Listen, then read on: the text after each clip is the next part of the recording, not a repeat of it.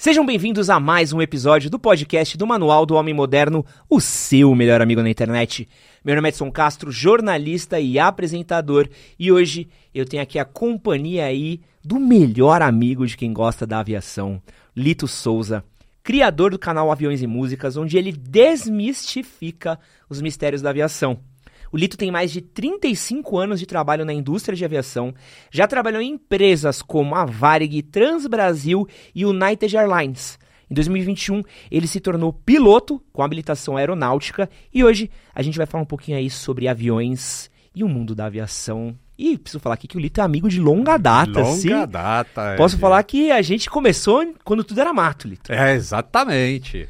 A gente, a gente estava desbravando o YouTube. Pô, a gente, a gente se conheceu em 2015, 16, por aí, né? É, lá no YouTube Space, Lá ali no no, Braz, ali nem sei que bairro. Bom é. Retiro. Bom Retiro. Bom é. retiro, bons tempos. Pra quem não sabe, eu, eu e Lito estudamos na mesma turma aí de, de criadores de conteúdo, com uma galera muito legal que estudou com a gente e que cresceu bastante também. A Foquinha tava naquela mesma galera, Mikan, Tava D, DR lá, o DR da, da Jaque e do, Do Felipe. é, do Fi. Teve uma galera que passou ali com a gente, Nathalie Neri. Isso, Natalinera. Era pequenininha lá. É. Muito legal aquela época. Então, vocês estão vendo aqui o papo de pessoas que se conhecem faz tempo. e fico muito feliz de finalmente a gente ter conseguido trazer o Lito aqui pro nosso podcast. E antes de eu dar os recadinhos aqui dos nossos patrocinadores, eu preciso fazer uma coisa aqui, Brasil, que é vou quebrar o protocolo, que eu preciso agradecer o Lito. Porque foi graças ao Lito que eu superei meu medo de voar. Olha aí.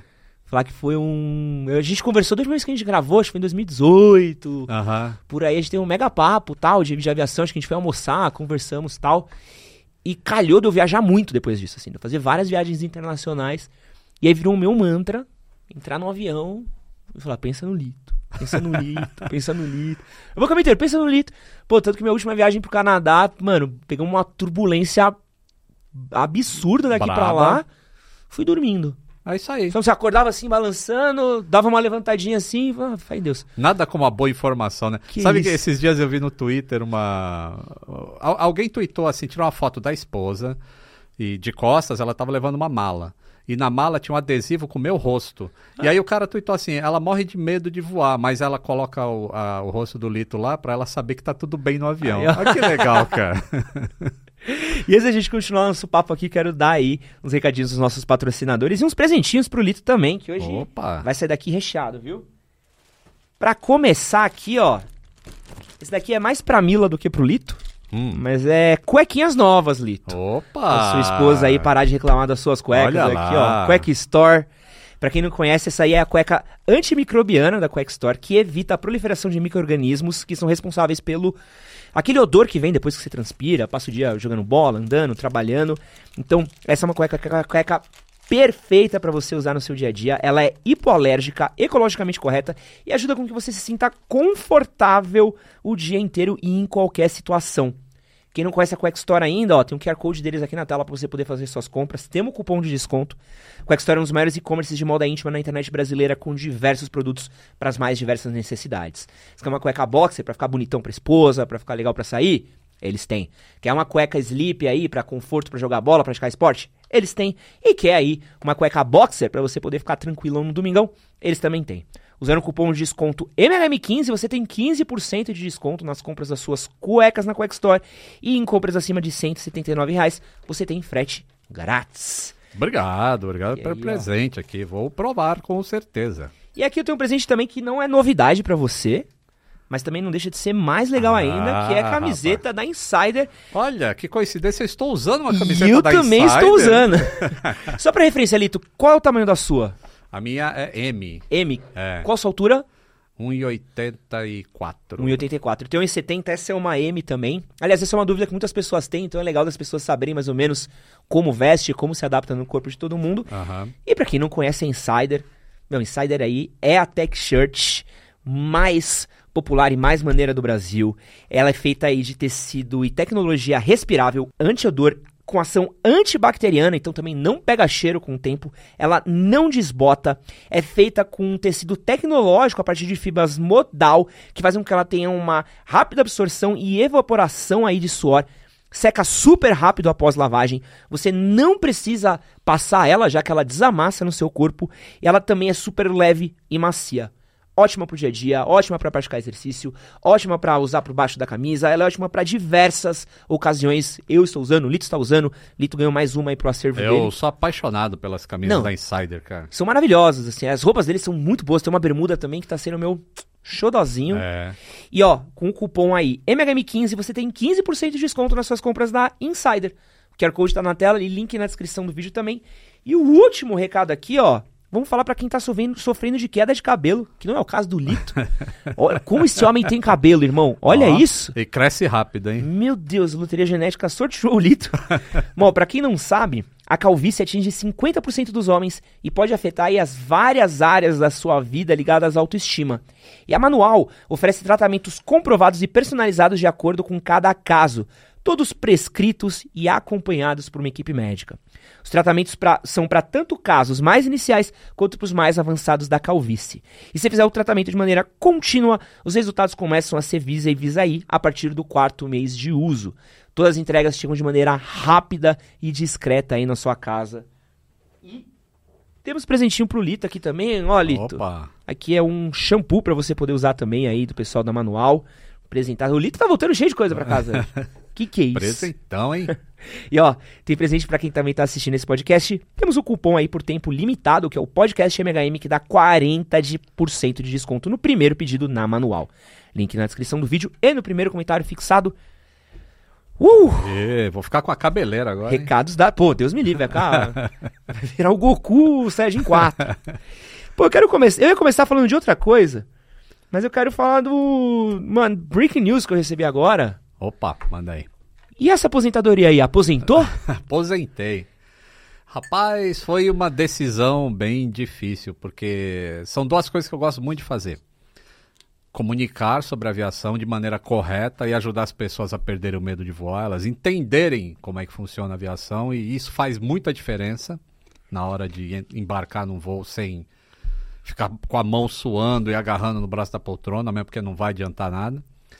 E a parte que eu trabalhava mesmo, né? Eu tava lá numa empresa aérea, cuidando dos aviões, cuidando da segurança dos aviões, do pessoal que trabalhava comigo, era supervisor de manutenção, né? Então, é, eu levei durante muito tempo essas duas, duas carreiras lado a lado. Aí chegou uma hora que não dava mais para eu conciliar as duas. Mesmo tendo mudado para morar mais perto do aeroporto e tudo mais, ainda assim ficava humanamente cruel. Aí chegou um momento assim, eu preciso me decidir. O que, que eu faço? Eu continuo na minha profissão ou eu vou desbravar como empresário agora do, com o YouTube? E aí falei, "Bom, teve um cara que me ajudou nisso. Quem? É, eu costumo falar que ele é um guru. É, meu e da Mila, a gente conhece ele. É um cara muito inteligente, assim, com. Ele não é coach, mas ele é muito inteligente com coisas da vida e tudo mais. E ele falou assim: pô, cara, eu vou falar na linguagem que você entende. Um foguete, quando ele vai subir, ele tá com um monte de combustível. Aquilo são as pessoas que te ajudaram a chegar até aqui onde você está agora. Só que chega uma hora que se o foguete não largar aquilo, ele não vai subir mais. Uhum. Ele precisa largar aquilo para continuar subindo. Então, Hum. eu tive que largar a United, ou a, a- que é a empresa que eu trabalhava ultimamente, a largar tudo que me levou até aqui e subir mais, que é o que está acontecendo agora, eu como empresário, né? Eu e a Mila, né? Na verdade, a Mila é mais a cabeça empresarial do Aviões e Músicas. Beijo pra Mila, inclusive. Queria que ela tivesse aqui. Saudades da Mila, É, maravilhosa. Maravilhosa.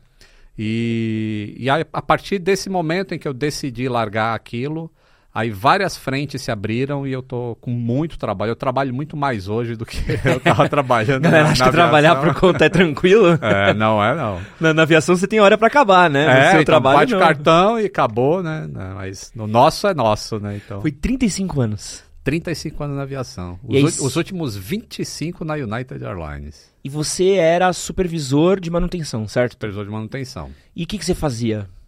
fora cuidar, tipo, eu chegava no, no meu horário, lá no meu turno, aí você vê quais os aviões que chegaram naquele dia dos Estados Unidos, quais são os problemas, quais são as manutenções preventivas, e aí tem os briefings de segurança e de colocar cada mecânico em cada avião que você sabe que vai performar bem para entregar aquele avião pronto à noite para ele voltar 100% para os Estados Unidos. Então, cuidava dessa parte. Eu também dava treinamento de, de fatores humanos, que é uma coisa. Ah, muita gente escuta falar isso, ah, foi erro humano, foi erro do piloto, foi erro do mecânico. Então eu sou um instrutor qualificado em fatores humanos. É o que, que leva um ser humano a errar e se ele errar, como é que a gente previne que aquilo não cause um acidente? Então eu dava curso disso também e gerenciava a base São Paulo da United. Então é fazer uma pergunta delicada aqui. A gente tava com o pessoal é, do Auto Super há pouco tempo. É. E eu tava falando do meu trauma de mecânico de carro, né? Que pra mim é, um, é, uma galera que eu não entendo. Não consigo trocar ideia. Sempre acho que tô tomando um golpe. Uhum. E tem muita essa coisa mecânico de carro que pega o teu carro e. Não, dá um jeitinho aqui. Aí pega um Durepox, um, uma fita isolante e solda um cabeçote, né? Uhum. Como é que é o mecânico de avião? Ele já é um outro perfil, né? É, principalmente os que trabalham em empresária comercial regular. A regular é essa que você, tipo, quer comprar uma passagem, quer ir para Salvador. Então você vai comprar uma passagem aérea, aquilo é um voo comercial regular. Tem empresas que vão de São Paulo para Salvador. Os mecânicos que trabalham em empresas que são reguladas por esse, essa parte do regulamento aéreo, que chama 121, RBAC 121, são extremamente fiscalizados. E, existe um controle gigantesco sobre peças. Os próprios aviões, né, são aviões de geração 4 já. Eles, eles se auto-identificam quando tem problema ou não. Então não tem como você fazer uma gambiarra. E também a formação deles também deve ser mais puxada, né? De, do mecânico de avião. Sim, a formação é, é, é bem puxada hoje em dia. É mais do que na minha época. Se, se bem que na minha época era diferente, o, o, esquema era diferente. Eram nove licenças que o mecânico tinha que tirar. Nossa. Hoje são três. Mas são bem completas, assim. E a, a, o, o mecânico, né? Ele, ele faz o curso, aí ele faz uma prova na ANAC, aí ele é aprovado, aí ele ganha uma carteira teórica de mecânico. Aí ele tem que trabalhar com essa carteira teórica, só que ele não pode assumir diversas. não pode tomar diversas decisões. É tem que ser um habilitado técnico, não teórico. Meu Deus. E aí ele fica dois anos trabalhando nessa. aprendendo, e aí depois ele pode ser checado pela ANAC. Aí a ANAC vai te dar. Agora você é um mecânico de verdade, assim, não é um teórico, você é um habilitado técnico. Não, então toda aquela galera que a gente vê ali circulando no avião antes de levantar o voo, todo mundo ali teve que ter um. Pelo menos que tá mexendo no avião, tem que ter tem, um. Tem que ter curso, tem que ter. É... E as habilitações da ANAC também. E você tá sentindo falta de. Do corre do, dos aviões? É isso é engraçado. Sabe que no primeiro. Na primeira semana, assim, que eu não fui trabalhar e eu não tava de férias, eu, eu, eu, eu, tinha a impressão que eu estava enganando a minha empresa. eu falo, pô, eu acho que. Como é que estão os aviões lá? Será que eles chegaram bem? Parece que está faltando eu fazer alguma coisa que eu não sei o que, que é. E aí parecia, pô, eu tô roubando meu patrão, né? Mas é, depois passou. Às vezes eu sinto uma saudade de algumas coisas, tipo, ir lá no cockpit do avião para ver se está tudo bem, mexer um switch, acertar assento, ver o painel. Isso você perde contato. Mas da, da operação em si, é, é, um pouco estressante, assim, depois de um tempo, sabe? Aí eu não, não sinto. Principalmente para cargo de, de supervisão para cima. É, bastante estresse. Que deve ter um sentimento de completude, né? Você saber que você tá mandando todo mundo pra, de volta para casa inteiro, né? Se olhar e falar, pô. É insegurança. É, chegou bem. E acho que deve ser uma coisa meio que agora não é mais sua responsa, deve dar um. Não, a gente nunca pensa nisso, assim. A gente já faz direito logo de primeira. Então não tem que ficar pensando assim, ah, tomara que o avião chegue lá. Não, não existe isso, sabe? Você fez o certo, ele vai chegar. Que legal. É, então isso, isso, é bastante importante. Uh, e o trabalho também é muito legal, porque não é de rotina, sabe? É, todo dia tem avião com algum tipo de, de, probleminha que dá. E eu falo isso, não precisa ficar com medo, tá? vai lá fazer o curso lá no medodevoar.com.br que você vai aprender essas coisinhas aí que Avião dá problema. É igual o carro. Uhum. Um carro dá problema também. Às vezes o, o, a, o pisca. Ah, vou dar seta para a esquerda, não acendeu. Você está correndo risco de vida por causa disso? Não, só não deu seta. Aí você põe a mão para fora e dá o sinal com a mão. Avião é a mesma coisa. Algumas coisas param de funcionar, mas não são, é, pra, é, não são, como é que fala, perigosas para o voo. Uhum. Não aumenta o risco do voo. Você usa sistemas alternativos e aquilo, a segurança está ainda lá em cima. Então sempre tem esses probleminhas e a gente conserta. Às vezes é desafio, sabe? Tem umas panes, como tem carro que dá umas panes in- incríveis, aí avião também às vezes dá uma pane que você tem que pesquisar o sistema inteiro, estudar um esquema elétrico, eletrônico de um avião para achar onde que é o problema. Porra. E é bem legal. Bem É, legal. aproveitando que a gente tá falando dessa parte mais técnica do avião, eu trouxe aqui um convidado especial. Esse aqui meu pai ganhou da Varig. Então esse aqui é antigão mesmo, tá quebrado, gente, ó. Então, Perdeu o estabilizador. Perdeu o estabilizador aqui.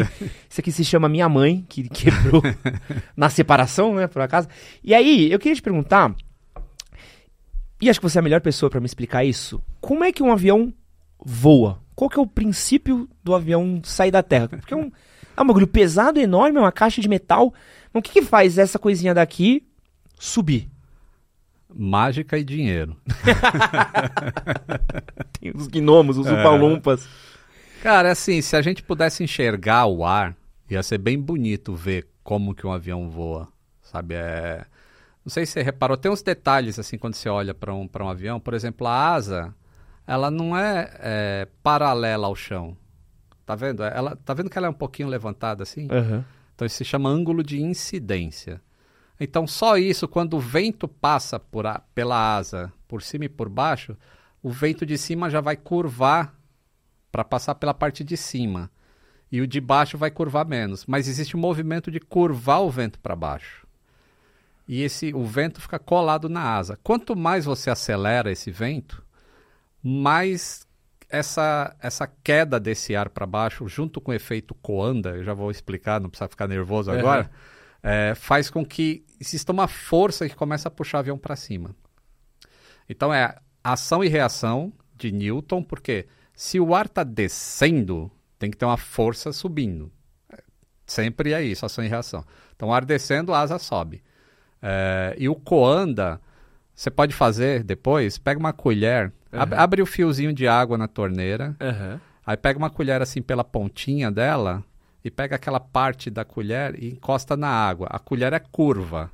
Então a água vai chupar a colher assim, ela vai, tipo, ela tá, você tá segurando a pontinha, ela vai querer entrar na água assim, porque a viscosidade do líquido passando pela pela colher faz com que ele acompanhe a curvatura. Ah, dá para fazer com garrafa também, ó. Se você jogar água aqui nessa garrafa, ela não vai cair aqui, ó. Aham. Ela vai curvar junto com a garrafa e vai sair aqui embaixo. Isso é. Então esse é o efeito coanda. Isso também faz com que o avião fique sustentado no ar o tempo todo. Então quando o avião está em turbulência, as pessoas têm aquele pensamento de que o avião vai despencar. Mas como ele vai despencar se tem uma força de toneladas que está agarrando ele ali no ar, entendeu? O ar, eu costumo falar também assim, pensa numa piscina. Está ali na boiando na piscina. Se eu te falar assim, pô, rapidão, encosta a mão lá no fundo da piscina. Você vai ter que fazer maior força para chegar no fundo da piscina e encostar tua mão lá. O avião também, ele não vai despencar. Existe ar entre ele e a Terra, o planeta Terra. Então, para ele mergulhar, você tem que fazer força. Tem que fazer, ele tem que ser comandado. Aham. Ele não despenca do nada, mesmo em turbulência. Despenca um pouquinho e já retorna. Porque não existe vácuo. Então é por isso que, por exemplo, alguns aviões, quando os motores param de funcionar, eles consigam continuar planando e o piloto consegue fazer até uma aterrissagem. Como no Rio Segurança. Hudson. Lembra o filme Sim, Sully? sim, Perdeu os dois motores, pousou no rio, ninguém se feriu, porque ele continua voando. Enquanto ele tiver velocidade horizontal, ele vai, vai ter essa força, porque o ar está passando pela asa, independente do motor. O que o motor faz é sempre manter essa aceleração constante.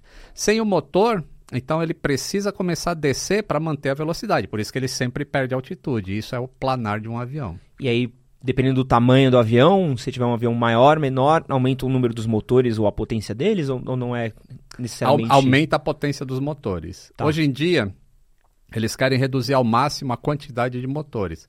Porque cada boca que está consumindo combustível, você está deixando menos eficiente e mais custosa a operação. Então, o ideal são aviões de dois motores, aviões de dois motores. Primeiro pela redundância, Aham. né? Se falhar um, o outro te leva até o aeroporto em segurança. E, e acontece bastante isso quando entra pássaro na- no motor do avião, destrói o motor. Aí o outro motor, e o cara vem e pousa e todo mundo sai de boa. É, e o consumo de combustível diminui muito. E por que, que alguns tem, avião tem aquela, aquela hélicezinha aqui na frente? Aqui, aquele, Aquele é mono- aquele é um monomotor, é da frente. Aquele- é, o monomotor. Aquele foi que eu tirei o meu, meu brevet de piloto, foi num desses aí. Que é o que o Tom Cruise dirige também. Também. Então É. você e o Tom Cruise estão. Temos aqui Ó, um elo de ligação com O você cabelo aqui já. Pô, é a galera que passou dos 50 bem aí. É. Tom Cruise e Lito são dois exemplos aí. Só falta ser Pas- Passei muito dos 50, hein? Só falta agora você pular do penhasco de moto e de paraquedas. Aí tá. É, ele faz umas coisas que. Paraquedas, por exemplo, é um negócio que eu não tô afim de fazer, sabe? E aí, eu quero perguntar pra você como é que foi se tornar um piloto, cara? Como é que Porque assim, durante a gente até conversou das vezes que a gente gravou, e era sempre isso, sempre deixava claro, eu sou é, Mecânico de mecânico, avião, trabalho é. com a mecânica, tudo mais, brinco ali no Flight Simulator, Aham. mas não sou piloto. Agora você é um piloto mesmo. Só. É, é que aconteceu um negócio na. Quando, quando você começa a crescer muito né, na internet, aí você tem visibilidade de tudo quanto é jeito. Gente do bem e gente do mal. E você tem que acostumar com isso. Você também vive isso. Aham. Ah, e aí um dia eu tava fazendo um. E, e eu, na verdade, eu não. Eu quis ser piloto quando eu era mais jovem. Depois que eu tô com essa idade, já estabelecido na vida, eu não precisava mais. Aham. E aí eu satisfazia a minha vontade no simulador de voo. E um dia eu tô fazendo uma live, um stream, live streaming, eh, no simulador de voo. E aí eu falei uma besteira. Sim, besteira que qualquer um falaria, ainda mais você comandando uma live com 10 mil pessoas comentando e tu ali. Eh, tinha uma tempestade na frente do avião e eu tô com o avião monomotor e eu falo, ó, o voo visual você não entra naquilo. Você faz era pra eu falar assim, você faz um 180 e vai no sentido oposto. Eu falei, você faz um 360. Aí, pô, você volta pro mesmo lugar. Aí isso foi o que esse, esse pessoal do, do- do- da, da ruindade aí pegou como meme, e aí tudo bem, foi engraçado, porque depois eu fiz um vídeo falando, né, pô, você é burro, hein? Eu fi- fiz o meu, o meu mano, né, o Aham. meu personagem falando, pô, tu é burro, hein, mano, se tu faz 360, tu vai pro mesmo lugar. É, mas o pessoal da galera aí começou a espalhar em, em grupo de avião, e aí veio aí veio aquela galera que vai atrás, né? É, tá vendo? É mecânico, isso aí não é piloto. Não. E aí, essas críticas todas que falam mal, eu não dou muito valor. Porque não é verdade. Tipo, só falar merda. Eu não só falo merda. Pelo contrário. Não, pô. Gente, tem de louco falando em coisa de aviação. mas, tinha Para uma coisa, mas tinha uma coisa que era verdade. Eu não era piloto. Ah, porra, isso os cara, isso os haters têm razão. Eu não sou piloto. Então falei o seguinte: eu vou me tornar piloto no, no menor tempo possível. E aí, não só isso, eu vou pegar a minha trajetória de como ser piloto de- aos 53 anos de idade e vou gravar uma série. Um live. Como é que chama? Essas séries da Netflix é, que são um minissérie de documentário, assim? É, um, isso, um- tipo um- reality. quase. Reality, reality. É tipo um reality. Vou gravar o reality, as pessoas vão ver, ó, precisa fazer exame médico, como que é a prova, como vou mostrar o caminho das pedras, que você pode ser mecânico só porque você quer e não porque você quer trabalhar numa empresa aérea. E aí foi o ponto de virada assim. Investi os tubos para fazer essa série, que é a Decola Lito, são seis episódios padrão Netflix, qualidade cinematográfica, áudio. Gastei muito para fazer essa série. Mas tá lá o resultado. Quando um monte de gente chora no episódio 4, quando eu faço voo solo, eu sozinho pilotando avião, porque eu consegui transmitir a emoção que um piloto tem a primeira vez que ele sai do chão, só ele e o avião. E como é que é? Ah, é indescritível, cara. Porque você vai aprendendo, né? São várias missões, tá? Você é um instrutor, você é um instrutor, e, e aí você tem aquela segurança. Pô, se eu fizer merda, o cara tá aqui do meu lado e ele vai corrigir. E aí chega o dia do voo solo. Quando você é liberado por voo solo, significa que os todos os instrutores que voaram com você acreditam em você. Não, esse cara tá pronto. Então só depende de você. E aí tu vai sozinho lá, taxia sozinho até a cabeceira, assim. E aí o avião tá mais leve, né? Não tem um cara do teu lado, então a performance do avião é melhor. E é uma é alegria, assim, de... Putz... Assiste que você vai chorar também. O episódio 4 decola lito. Qual foi seu primeiro voo? Ah, como assim? Você do- fez daqui, daqui até onde? Você fez de onde a onde, na verdade? Meu primeiro voo É. de avião É. foi São Paulo-Fortaleza. Não, no que você pilotou, desculpa. Ah, que eu pilotei? É. Ah, depois que eu tirei a carteira, É. o brevet, eu fiz um voo local lá em São José dos Campos. Foi de São José, aí eu fui até Aparecida do Norte, aí fiz um voo em cima da, da, da Basílica, porque Porque minha mãe, ela, né, já, já falecida, mas ela amava Aparecida do Norte, muito católica e tudo. Aí eu fiz um, um, Pô, que legal. um 360 lá, na, agora sim, de verdade, né? 360 na Basílica. E aí fui até Guaratinguetá e depois voltei para São José e pausei lá. E tinha mais gente, tinha, eu tava levando Jobs na, que, ele legal. tava filmando lá. Ah, que legal, pô. Bem legal. E, e, pô, deve ter ser uma sensação muito doida, né? Você sair do Flight Simulator e, e, E ir pra fazer, vida é. real. E aí você vê o quanto ajuda, né? O quanto Flight Simulator. Eu já tinha voado, na verdade, aviões. é, Não avião de verdade, mas o Full Flight Simulator, que são esses que os pilotos treinam. Aquele que mexe as pernas, Aham. tem toda a sensação de voo.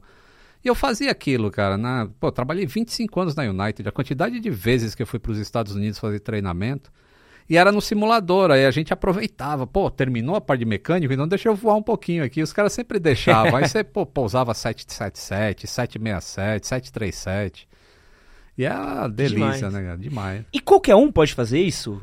Ou tem alguma limitação física, por exemplo? Existem limitações de saúde. Tá. né? Existe algumas. Eu não, por exemplo, daltonismo é um problema para você ser liberado. Porque antes. Você pode voar, eh, mas antes de você ser checado ou liberado para o voo solo, você tem que ter uma, uma autorização que se chama CMA, que é o Certificado Médico de Aero... Aeronáutica, alguma coisa assim. E aí você vai fazer esses exames lá e aí atestam, assim, se tu tiver uma diabetes muito alta, por exemplo, provavelmente você não vai ser aprovado. Você tem uma esteira ergométrica, você tem que atingir frequência XYZ. E eu, pô, vinha pós-Covid, 53 anos, né, sem ar, pensando, pô, vou falhar na ergométrica, mas que nada, é... Eu, eu tô bem de saúde, assim, eu sou, até tenho um perfil atlético, é, mesmo depois da Covid. E aí, com esse certificado médico em mãos, aí pode ir, aí pode fazer voo solo. Aí depois do voo solo, você faz mais uns treinamentos de pousar sem motor, aí faz navegação sozinho. Tipo, você pega, decola com o avião, aí vai. A minha primeira navegação foi para Resende. Então você vai fa- faz uma navegação visual, é carta e olhando obstáculos no chão, até chegar no aeroporto de Resende, Que legal. pousar, aí voltar, pousar em Pindamonhangaba e depois voltar para São José. E aí quando você tá pronto, aí tem o cheque da ANAC. Aí você vai voar um dia com alguém da ANAC na tua direita lá. E aí o cara vai te fazer pergunta, um monte de coisa e vai te pagar pane ali na hora. E o cara te conhecia, o cara da NAC que foi com você? Devia conhecer, né? Conhecia, é, conhecia. Mas isso não influencia o, o, o julgamento Não, deles, não. não é, Pô, deve ser até pior, né? é, então, pô, vou pegar mais pesado com, com ele. Porque Na- na qualquer série coisa. Eu acho que qualquer, qualquer coisa que acontece com você é, é contra os caras, né? Então deve ser tipo. Vá, esse filho da puta vai ter que passar com 10 de 10 aqui. Inclusive no. Eu, eu mostro isso na série também, né? Na parte teórica, é, eu falhei, eu não, não consegui passar de primeira em meteorologia. Putz. Que é uma matéria que você tem que estudar mesmo, não, tem jeito. E isso não faz parte de manutenção. A gente não liga muito para meteorologia, mas para o piloto é importante. E essa foi uma que eu falhei. Eu não passei de primeira. Aí você tem que esperar, acho que um mês ou dois meses aí para refazer. E eu tava no meio da pandemia e ninguém atendia. né, Então isso atrasou um pouco. Eu queria tirar o meu brevet em três meses. Acabou ficando sete meses. Eu fiquei sete meses gravando uma, um reality show. E, e se, por exemplo, você quiser se tornar um piloto de aviação comercial, você consegue ainda? Consigo. Eu tô muito velho para isso. É. Mas um cara com, sei lá, tem até 30 anos, consegue. Tem uma Ele- idade limite pra ser. Não é que tem uma idade limite, é como você tem que acumular muitas horas para conseguir chegar na, na, na, na linha aérea. Isso demanda tempo, não é, não é fácil você conseguir hora de voo.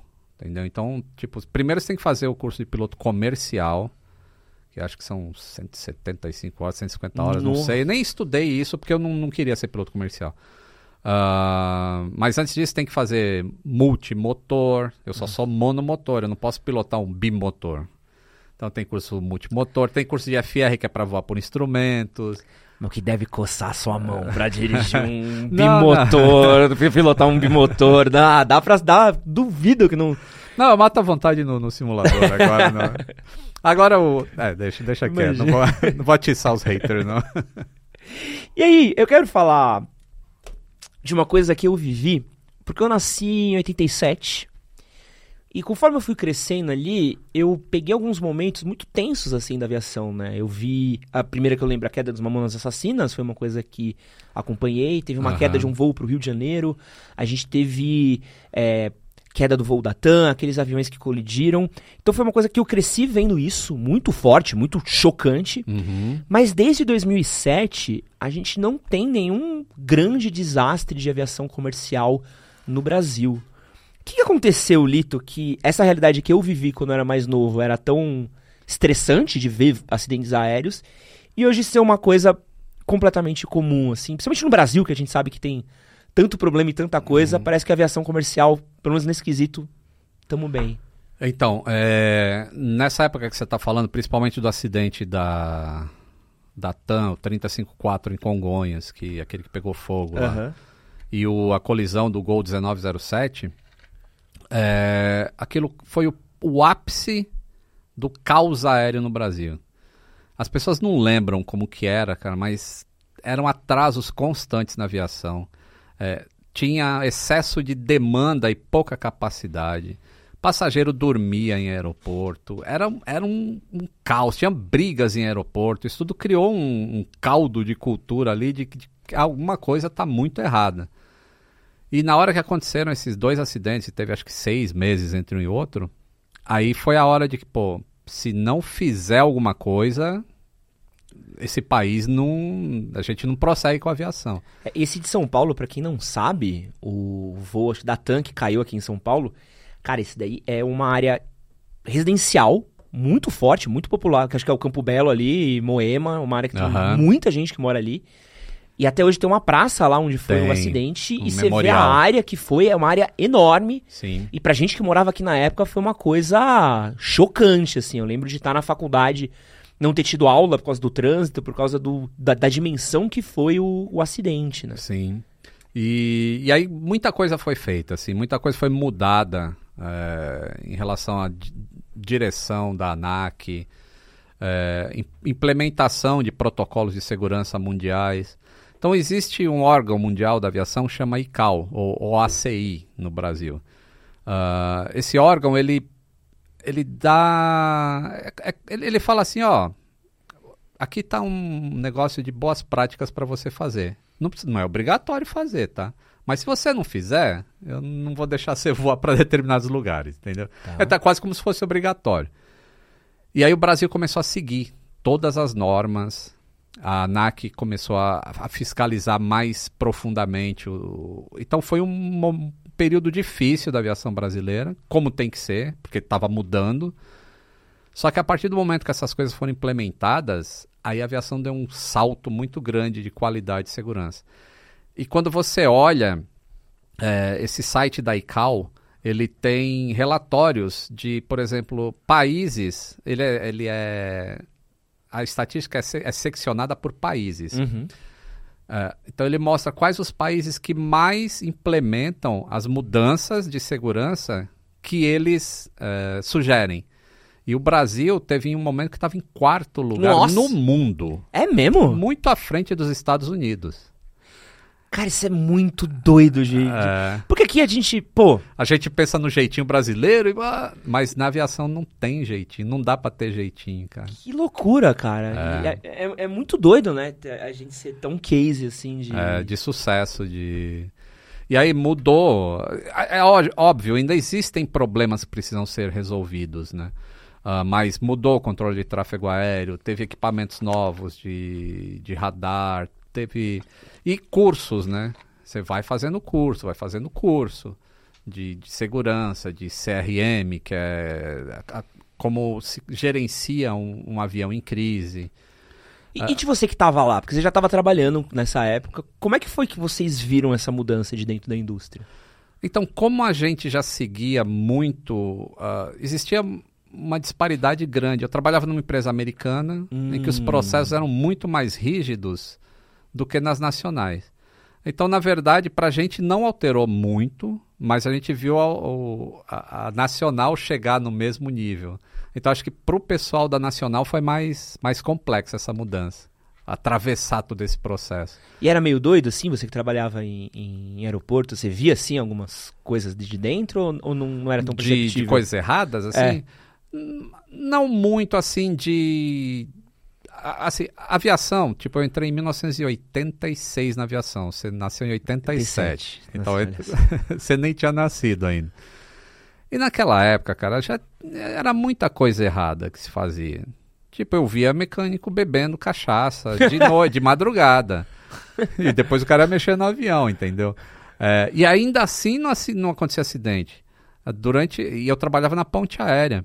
Uh, nunca teve um acidente na ponte aérea com aqueles aviões antigões lá. E era esse tipo de mecânico que mexia. Caramba. Então a aviação ela é muito segura por natureza. Mesmo você fazendo coisa errada, ela ainda é segura. Mas é, a partir do momento que você. E eu acompanhei toda essa mudança, né? Quando você começa a implementar mecanismo de segurança e treinamento e ó, fatores humanos, isso vai criando uma outra cultura. Na verdade, você vai mudando a cultura do mecânico. Então, eu comecei meu canal em 2010. É, aí eu já começo a falar assim. Porque, pô, eu trabalho numa empresa americana. Muita gente que trabalha no nacional ainda não sabe como são os processos. Eu começo a divulgar isso, ó faz assim, faz assado. E aí o pessoal que consumia o meu conteúdo e queria ser mecânico de avião já foi com uma outra mentalidade, pô, tem que fazer a coisa certa. Então, quando eu via em aeroporto alguma coisa errada, não era especificamente assim trocar uma peça errada de um avião, não era nada disso, mas era não estar tá usando uma escada adequada, eram detalhes, sabe? Uhum. Não estar tá usando uma luva adequada para trabalhar naquele sistema. Então, isso é, são detalhes que hoje em dia estão mais resolvidos. Assim, as empresas olham mais para isso hoje também, para a segurança não só da operação, mas do funcionário, do próprio funcionário. Que é extremamente importante, Pô. porque o cara é qualificado, demora ah. muito para ele pegar aquela licença lá. E você não pode se dar o luxo, pô, cara, perdi, perdi uma mão. Não, e, e um parafusinho que o cara faz errado ali. Exato. É. é um... Já compromete a operação. Eu tava no seu canal dando uma pesquisadinha aqui antes do podcast, e aí eu fui dar uma olhada nos vídeos mais assisti assistidos, o que rolava, e é impressionante como o vídeo de tragédia de avião dá, dá visualização. Por que, que você acha que existe esse fascínio com acidente de avião, cara? Eu acho que como é raro de acontecer, e quando acontece existe uma massificação da mídia em cima, porque tipo aconteceu o acidente da Air France, por exemplo, Air France é. 447, foi um mês passando todo dia em todos os telejornais, qualquer canal que você entrasse. Então é uma massificação da informação e aquilo vai trazer na memória, vai trazer na memória e, e como gera audiência isso, né? A gente estava ah. falando um pouco antes sobre algoritmo, né? Ah. então os caras, pô, os caras estão gostando, joga mais tragédia, joga mais tragédia. Então isso cria esse ambiente assim. E como demora muito para acontecer um outro acidente, quando acontece aí massifica de novo, porque é a, a chance dos portais e da mídia em ter um retorno é, sobre aquilo. Se tiver alguma coisa política acontecendo ao mesmo tempo, aí até divide as atenções, mas se não, é só aviação, aviação, aviação. Então, eu acho que é isso que faz as pessoas. Eu, eu não gostaria que fosse assim. É, e eu, felizmente, eu encontrei uma maneira de falar de acidente mostrando o que, que mudou na aviação depois daquele acidente, para que ele não aconteça mais. E não só contar de, de, maneira sensacionalista que o acidente aconteceu. E é incrível que eu consigo falar, principalmente para os meus alunos né, do, do curso Sem Medo de Voar. Eu falo assim, pô, vocês. Eu tenho um módulo que eu falo de acidentes.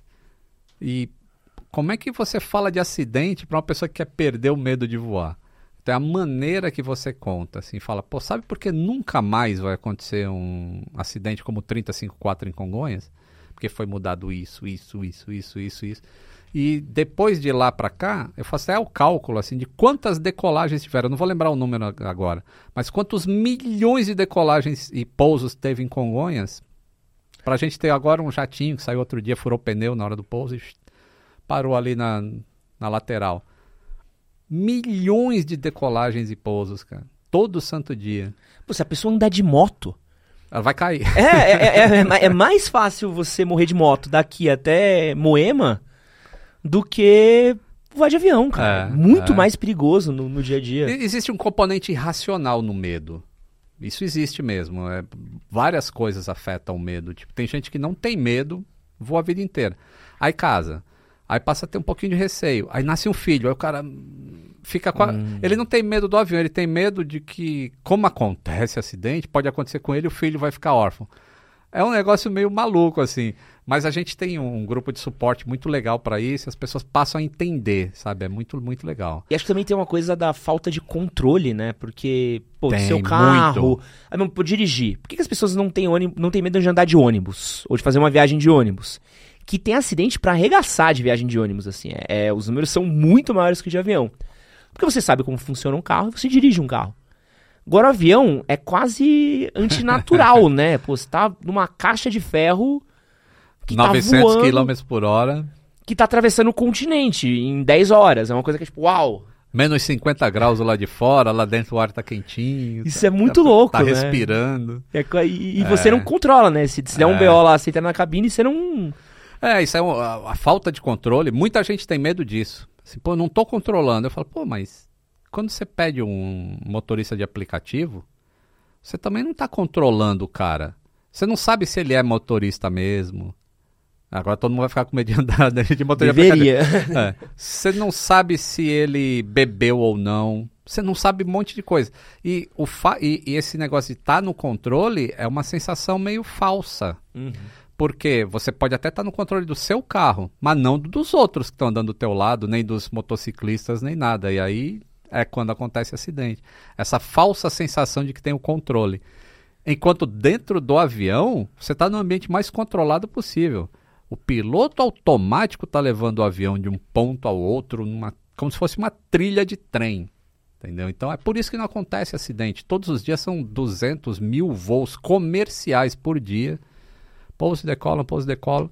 E nunca você vai ver o William Bonner falar no Jornal Nacional. Hoje 201 mil voos decolaram e pousaram. Porque isso não, não é uma notícia que atrai pessoas. O que atrai é hoje caiu um. Aí todo mundo, ah, qual que caiu? Quero ver. É. é a exceção que atrai, não a regra, entendeu? E você falou aí de piloto automático. A gente tem visto muita matéria, muita notícia falando um pouquinho de inteligência artificial e como ela já está sendo introduzida em diversos operações médicas, processos até mesmo artísticos. Hollywood tem usado muito IA para fazer filme. Uhum. O quanto que a inteligência artificial está sendo usada aí dentro de voos nos softwares dos aviões? Pouco ainda. Está é, tá sendo usado para muita coisa em relação à venda de passagens, a tipo você calcular o preço da passagem hoje, ele é praticamente vivo, dependendo uhum. do horário que você olha, para onde você quer ir, o que, que vai ter, isso tudo é inteligência artificial que controla e te dá o preço, joga o preço lá para você na hora. Então é usado para isso. Para a operação do avião em si, ainda não muito, mas já existem é, aplicativos de IA por exemplo, para avião pequeno. Porque para avião grande, para você certificar um negócio desse é um, é um processo muito. demora anos. Para você. Putz, agora tu pode botar 300 pessoas aí dentro que a IA tá provada que não vai fazer porcaria. É, mas já tem avião pequeno que ele tem um botão vermelho assim no, no teto e é avião que pode voar com apenas um piloto. Uhum. E aí tá um executivo lá atrás, tem até é um comercial inclusive isso. Tá o um executivo lá atrás e aí ele morreu o piloto. E aí, pô, tu tá sozinho dentro de um avião, você não sabe pilotar, não sabe nada, aí você aperta o botão vermelho. Aí o botão vermelho entra a IA pilotando o avião. Então a IA vai ver onde que o avião tá, que que terreno tem em volta, como é que tá meteorologia, vai escolher o melhor aeroporto para pousar, vai mandar uma mensagem de texto para o controle de tráfego aéreo falando, ó, piloto incapacitado, eu estou pilotando o avião, e vai fazer toda a aproximação, desviando de terrenos e tudo, vai pousar o avião, vai parar no meio da pista, vai desligar os motores e ainda vai abrir a porta do avião. Sozinho. E, e qual seria a projeção? Porque assim, acho que para a indústria, num, num geral, assim, sendo bem friamente, seria ótimo se todos os aviões fossem controlados por IA, né? Sim, do ponto de vista de custo, um dos maiores custos de empresa aérea, tirando combustível, é com tripulação. Ah. É, você diminuiria o custo, pô, diminuiria o fator humano. Uhum. O, o, quanto que você acha que a gente está longe disso? É, na verdade, a gente. eh, Existem diversas teses a respeito. A gente já tem tecnologia Tá. para que isso possa operar. A própria Airbus, ela já fez com o A350, ela fez 175 voos totalmente autônomos. Uau. Os pilotos estavam lá, eh, sem passageiro, né? Avião de teste. Os pilotos estavam lá só para garantir que vai funcionar tudo, mas eh, o avião saía sozinho, dava partida nos motores sozinho, taxiava sozinho até o ponto de decolagem, decolava sozinho, fazia voos de uma, duas horas, voltava para o aeroporto, pousava tudo autônomo, sem os pilotos tocarem em nada. Então a tecnologia existe. Eh, o que não existe ainda é a aceitação da sociedade. Pô, como é que eu vou entrar num avião que não tem piloto? E também existe, claro, é, o grupo de pilotos falando, ah, mas tem determinadas situações que será que a IA tomaria determinada é, decisão que eu, como ser humano, não tomaria? Tipo, é, esses dias a gente não viu uma briga dentro de um voo da Já Gol? vamos falar disso. Então. Já vamos falar disso daí. E aí, o que, que a IA ia fazer nesse caso? Porque o comandante tem autoridade. Aham. Fala, não, chama a Polícia Federal agora e já tira esses caras de dentro. O que, que a IA ia fazer? Entra o HAL 9000 ali, né? É. Parem com a briga.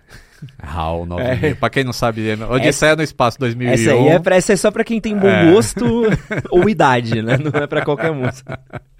Mas é doido, né? Esses dilemas que a gente tem. Tem, eu recebo muita, muita, muita pergunta das pessoas assim, falando, pô, eu tenho 20 anos, eu queria ser piloto de avião, mas eu fico com medo de investir nisso e de repente os aviões são autônomos.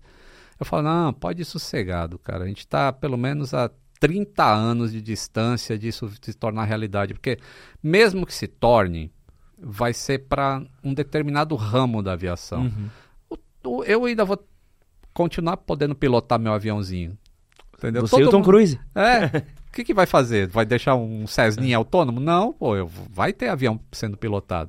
E eu acho que essa, essa transição entre um modelo autônomo para um para quem ainda diri, para quem ainda pilota, é que vai ser interessante. Assim, eu não sei como é que isso vai ser resolvido. É como- são como os carros, né? É. Tipo, já tem os tel- Teslas autônomos, os Fords e tudo mais, mas ao mesmo tempo tem gente dirigindo. E aí acontece acidente, mas a culpa foi da IA ou foi do. Do humano, é. É, então é complexo, o negócio é complexo. Mas é legal, né, de ver, porque quanto tempo tem a, a aviação? Deve ter 150 anos no máximo? 1906 Pô, para mil. 120 anos, vai, É. por aí.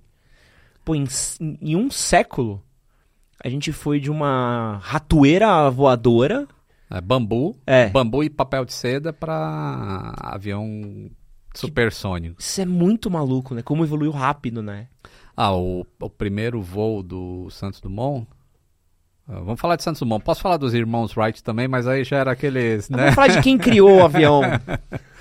É, o primeiro voo do Santos Dumont, a- a- o comprimento inteiro do voo é menor do que a distância de ponta a ponta de asa de uma 380, cara. Caraca, velho. Quando você pensa nisso, né? o quanto a aviação evoluiu. E foi aprendendo com os erros. Por Porque aconteceram muitos acidentes. Aí, pô, por que, que aconteceu isso? Ah, porque ah, vamos mudar isso. E a mudança, mudança, mudança, a gente chega hoje num estado que é sensacional. Eu amo, amo, amo ver vídeo de voo antigo, principalmente que eram os estilingues. que pegavam um avião. Não sei se vocês já viram, que é maravilhoso. que Os caras literalmente faziam um estilingue que puxava e soltava. E, e eu sempre olho aquilo e eu falo assim: pensa o desprendimento que você tem que ter com a tua vida para tipo, pra pro- provar sua tese que aquilo voa de se botar num. uma boleadeira e, e rezar que. Isso é muito louco. cara. É, Isso- igual o- os caras que vinham de caravela de Portugal. Vou para aquele lugar lá. E se não tiver nada lá? Pensa, pensa no desprendimento também. né? Vamos achar um caminho pra Índia. Como? Vamos pro outro lado. Se a gente tá É. vindo pra cá, não, vamos tentar ir por trás. Caraca, pensa o, e, e ir no mar. Isso é muito louco. Essa É. galera é, é muito maluca. Mas falando de evolução, quanto que a gente tá longe? A gente falou um pouquinho de Tesla e tudo mais. O quanto você acha que a gente tá longe da gente começar a ter esse fator elétrico também nos aviões? Assim, de começar a cortar os, os combustíveis e começar a ter aviões elétricos mais ou menos no molde da Tesla e outras companhias, ou pelo menos híbridas que a gente tem visto. É, isso a gente está um pouco longe ainda, é, mas já tem data marcada para acontecer. Então, em 2035, a gente não está muito longe, os aviões têm que ter 50% a menos de emissões em relação a hoje. 50%. O bicho vai pegar. Vai pegar. Uh, em 2050 é zero, emissão zero. A bateria é o grande problema, porque bateria pesa Uhum. e avião tem que ser leve. Então, os aviões elétricos, totalmente elétricos, eles só vão ser usados para voos de curta distância. No máximo uma hora e meia. Vai, no máximo duas horas de voo. Avião pequeno, 30, 40 passageiros. Esses serão elétricos. Para voos de longa distância, tipo ir daqui para a França, qualquer coisa assim, aí tem duas vertentes hoje. Uma é o SAF, que é o Sustainable Aviation Fuel, que é o combustível sustentável Aham. que ele se aproveita tipo de óleo de cozinha, essas coisas, e eles geram combustível com aquilo e a, a emissão é menor. É, ou hidrogênio. A Airbus está indo para o lado do hidrogênio, a Boeing não fala para que lado ela está indo.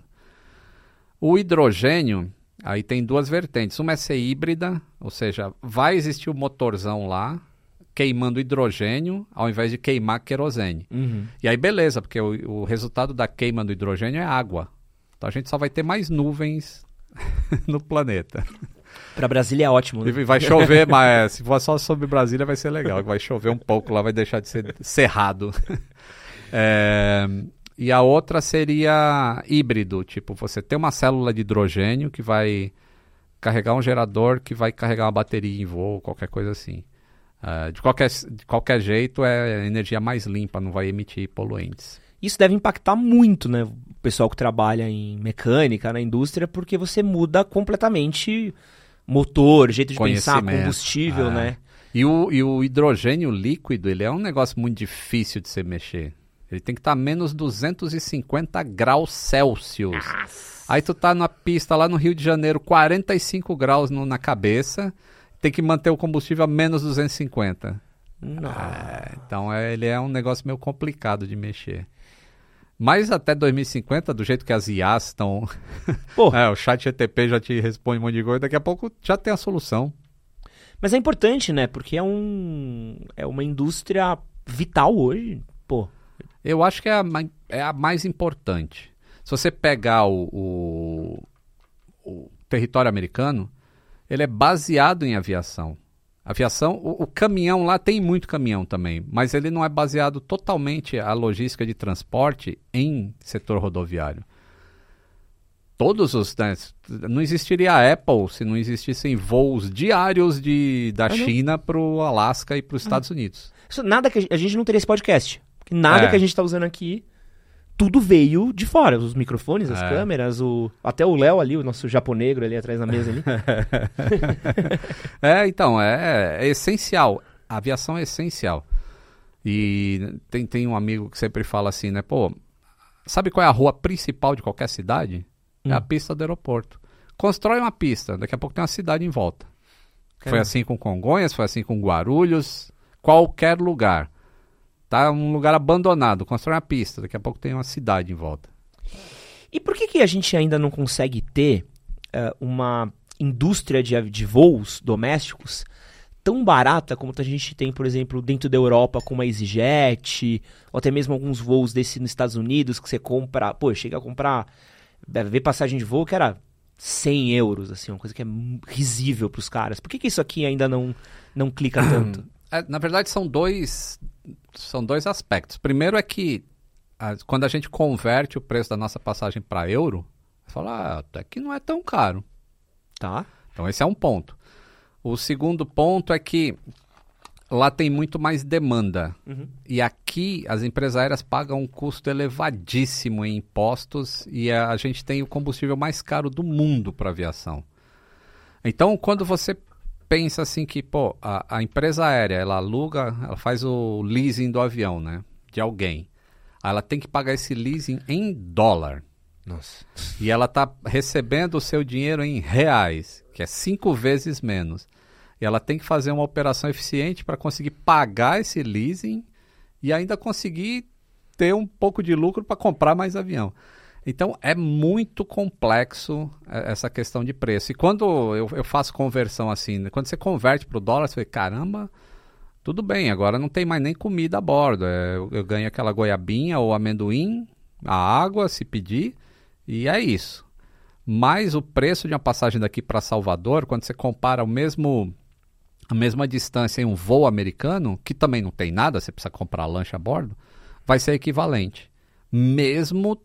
Eu acho que se, se a gente conseguisse ter um. um não subsídio, mas tivesse é, uma lei mais favorável para a aviação, é, a gente dominaria o mundo.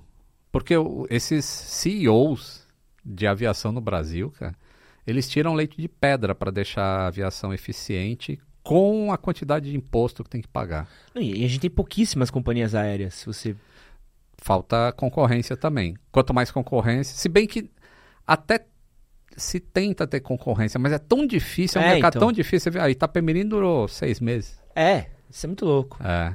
Você vê na gringa, assim, você abre o site da EasyJet e você tem... Mano, você olha um monte de companhia que você não nem ouviu falar. Você fala, pô, será que vale a pena compensa Vox daqui, que eu nem, nem sei o nome. Não, ah. e é mais estável, né? Eles têm é. um ambiente político, econômico mais estável. Aqui eles mudam a regra no meio do jogo. Agora tá ficando mais, né, mais estável, mas é, é complexo. É, é, um, é um negócio bem complexo. E assim, uma companhia que é muito boa, uma companhia aérea, a margem de lucro dela é 7%. Se ela for excelente, aí tu pensa, né, o, o trabalho que BO dá. que deve ser a quantidade de treinamento para mecânico, para piloto, para comissário, manter um avião, as peças, é tudo em dólar. É, é muito caro. Então, quando, uma, e, uh, quando você visita um hangar de manutenção dessas empresas aéreas, você vê a quantidade de processos. Tipo, você tira um pneu do avião, Aí aquele pneu vai para uma recalchutagem, a roda é removida, aí tem um setor de inspeção que faz com magnaflux, com raio-x, com não sei o que. Tem todo o processo para ver se a roda não está rachada. Cara, isso é um custo altíssimo. Tem um inspetor lá que é qualificado para fazer aquilo, e tem treinamento, e tem equipamento, e volta, aí tu paga 500 conto na passagem e acha caro. Então tem essa perspectiva também, sabe? Não é tão caro. Se, se eu pudesse mostrar assim, olha isso aqui que é feito em que você não sabe que é feito. É, me levando inteiro, gente. tá, tá, o preço tá pago.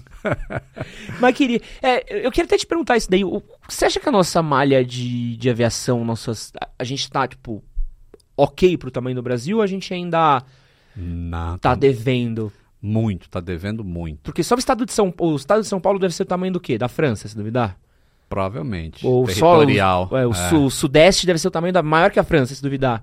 E, pô, a gente tem poucos aeroportos até. E, e a gente deve ter mais aeroportos nessa região do que em outras. Sim, a, a infraestrutura ainda deixa a desejar muito. No passado até teve alguns incentivos, assim, para a gente ter mais aviação regional, uhum. que é o que falta. Pô, falta demais. Pô, a gente tem as capitais já tão servidas, assim, Belo Horizonte, Rio de Janeiro, uh, Porto Alegre, Fortaleza, Recife, pô, tem voos de Recife para Europa direto, de Fortaleza também. Então as capitais estão legais. O problema é que como é que chega na capital? Então o cara que está lá no sertão, no interior de algum lugar, ele quer ir para Fortaleza, como é que ele vai? Muitas vezes o cara tem que fazer um voo, tem que ir até uma outra cidade que tem um voo doméstico para ele ir para um aeroporto, tipo, vem até São Paulo para depois ir para lá para pegar um voo. Então não faz sentido. Hum. Então falta aviação regional, que nos Estados Unidos é muito grande. Tipo, você pega a United, por exemplo, a United Express tem, sei lá, 300 aviões pequenininhos hum. da Embraer, que não tem nenhuma quase aqui no Brasil. Que são para voos regionais de 30 pessoas, 40, que Uau. alimenta onde está o aeroporto grandão. Entendeu? Então falta isso, falta ainda no Brasil. A regional precisa ter um, um olhar mais atento, assim. É, os meninos do Piuí, que, são, que é um canal no YouTube, que, parceiraços nossos aqui, pô, eles precisam ir. Acho que eles são de Nova Petrópolis, região ali do, do sul. Eles precisam pegar o carro, dirigir às vezes duas horas para chegar em Porto Alegre, para pegar um voo. um voo. Às vezes o voo não é direto.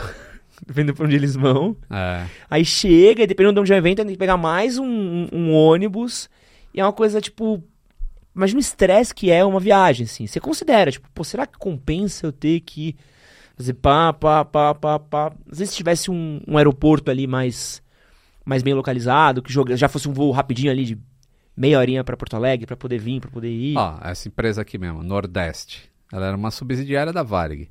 A Varig tinha Nordeste, tinha Rio Sul, eram empresas regionais.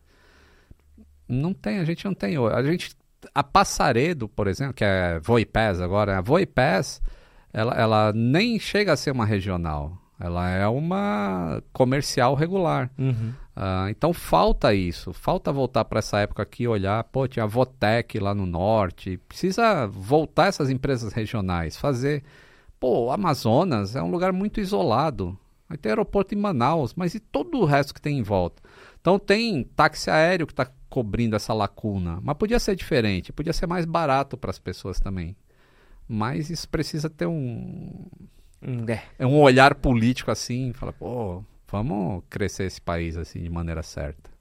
Aproveitando que a gente tá com o nosso amiguinho aqui da Varig, me pega demais toda vez que eu tô num, num avião e ou eu acho uma coisinha da Varig, Ah, ou quando tem cinzeiro. Esse daí faz tempo que eu não encontro. Mas quando você Ah. abre- pega um avião com cinzeiro, eu olho e falo. Que esse avião tem cinzeiro? Aí eu começo a fazer as contas. Quando é que foi proibido de fumar dentro de lugar fechado? Aí eu começo a ficar. um- minha matemática assim. Então esse avião aqui é mais velho que eu, se duvidar. Qu- Qual que é o tempo de vida de um avião?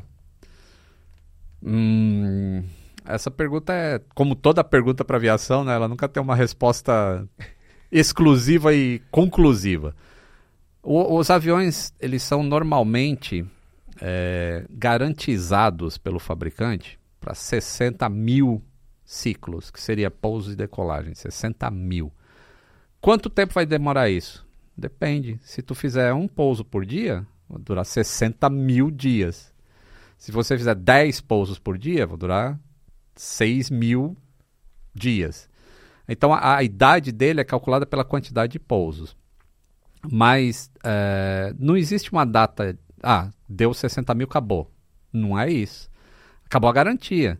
O avião, enquanto ele tiver manutenção, ao contrário de um carro que começa a ficar torto e amar, o avião vai voar até quando você quiser. Enquanto você der manutenção, eu voei no avião de 1927 lá, em, lá nos Estados Unidos.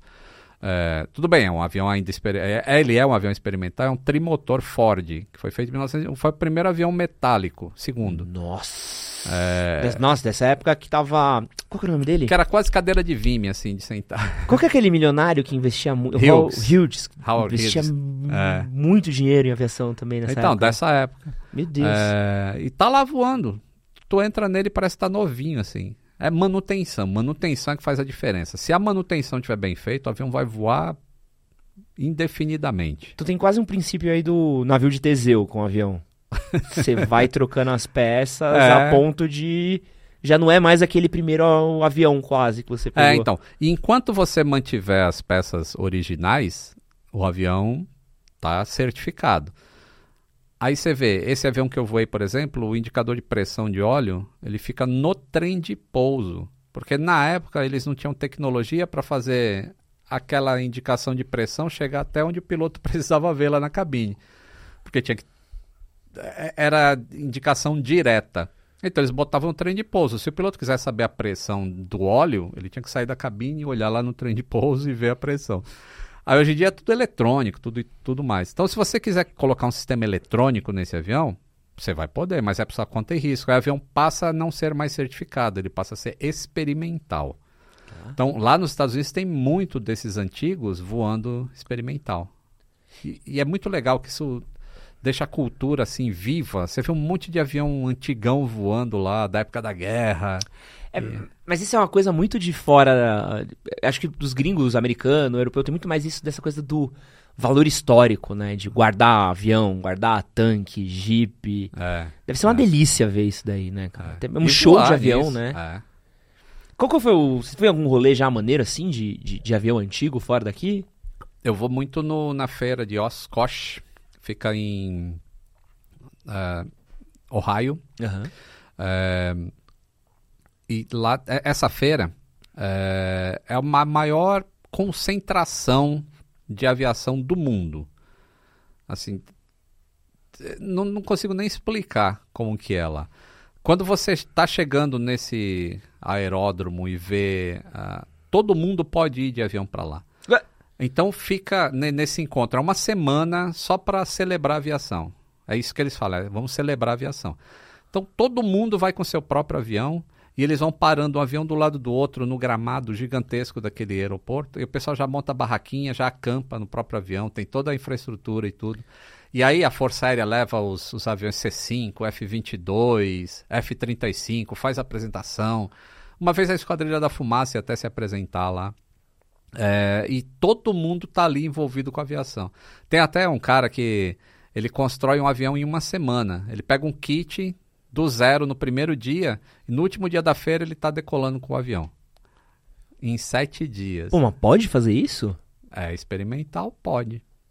Não, tá sacanagem. Se, é. se eu quiser montar o um meu avião. Você compra o kit e monta. Se você souber como é que faz, como é que rebita com os padrões da aviação, como é que você regula um cabo no padrão da aviação, você tem a carteira de mecânico para fazer aquilo? Pode. Aqui no Brasil parece que não é permitido. Ah, se, a, aqui você, a, você tem que, que é, você tem que comprar o kit e alguém tem que montar para você. Entendi. Parece, parece que eu tô, posso estar tá falando besteira uhum. também, mas eu acho que pelo menos me falaram que era assim. Lá não, lá você se você sabe fazer e você tem a qualificação para fazer, pode fazer. Pô, que, que esse? Aí, Iberê. Achou que o submarino tava maneiro? Quero ver aí o Fazer monomotor um do Iberê é. com o Lito pilotando. Acho que é um bom projetinho aí pra 2025, vai. Vamos dar dois aninhos pro Iberê? Pra estudar, né? É, pra dar uma pensada, né? Aproveitar. Tadinha, a Mari tá fazendo faculdade, esperar a Mari se formar também, né? Pô, não... eu conversei com ele ontem, ó, no, é no WhatsApp, fui fazer uma pergunta pra ele. Pô, eu tava falando de você hoje. É, a gente vai fazer um negocinho junto aí também. O Iberê é maravilhoso, cara, não tem como. Você falou rapidinho aí de dos militares e um pouco de aviação. E acho que essa é uma parada que eu gosto, é a parte que eu mais gosto, né, no que tem quesito de avião mesmo assim, essa questão de como a indústria da guerra, de uma certa forma, alavancou a aviação no mundo, né? O, o, quanto que as guerras, o quanto que o exército, o quanto que todos esses conflitos que a gente teve fez o que a gente tem de aviação hoje, Lito? A, a, a influência é total. A gente só tem aviação comercial hoje que leva passageiro por causa da Segunda Guerra Mundial. É, os aviões que eram usados para transporte, é, que era o DC-3, o C-47, o o Kurtz Comando. Esses aviões, quando acabou a guerra, eles ficaram, pô, o que, que a gente vai fazer com esses milhares de aviões que tem aqui? Ah, vamos vender a preço de banana. E, as, e começaram a nascer empresas aéreas, que até aquele momento não, era navio que fazia transporte uhum. das pessoas de um lado para o outro. E aí ali começou a aviação comercial, foi por causa da guerra. E a tecnologia também evolui por causa da guerra. Quando a Segunda Guerra Mundial começou, os aviões eram de um jeito, ainda era de tela.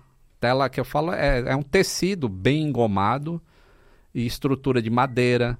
E a gente terminou a guerra com um avião a jato, asa de metal, em cinco anos. Então é a evolução que a guerra traz, porque um quer derrotar o seu oponente e isso é com tecnologia. Então, pô, precisamos voar à noite. Como é que vai voar de noite? Ninguém nunca voa de noite? Ah, vamos inventar um jeito. E aí muda o negócio e toda a aviação civil se aproveita desses avanços da tecnologia militar. É muito louco. Eu, eu adoro ver. Eu não sei nem se é lenda urbana, mas eu adoro esse princípio que o.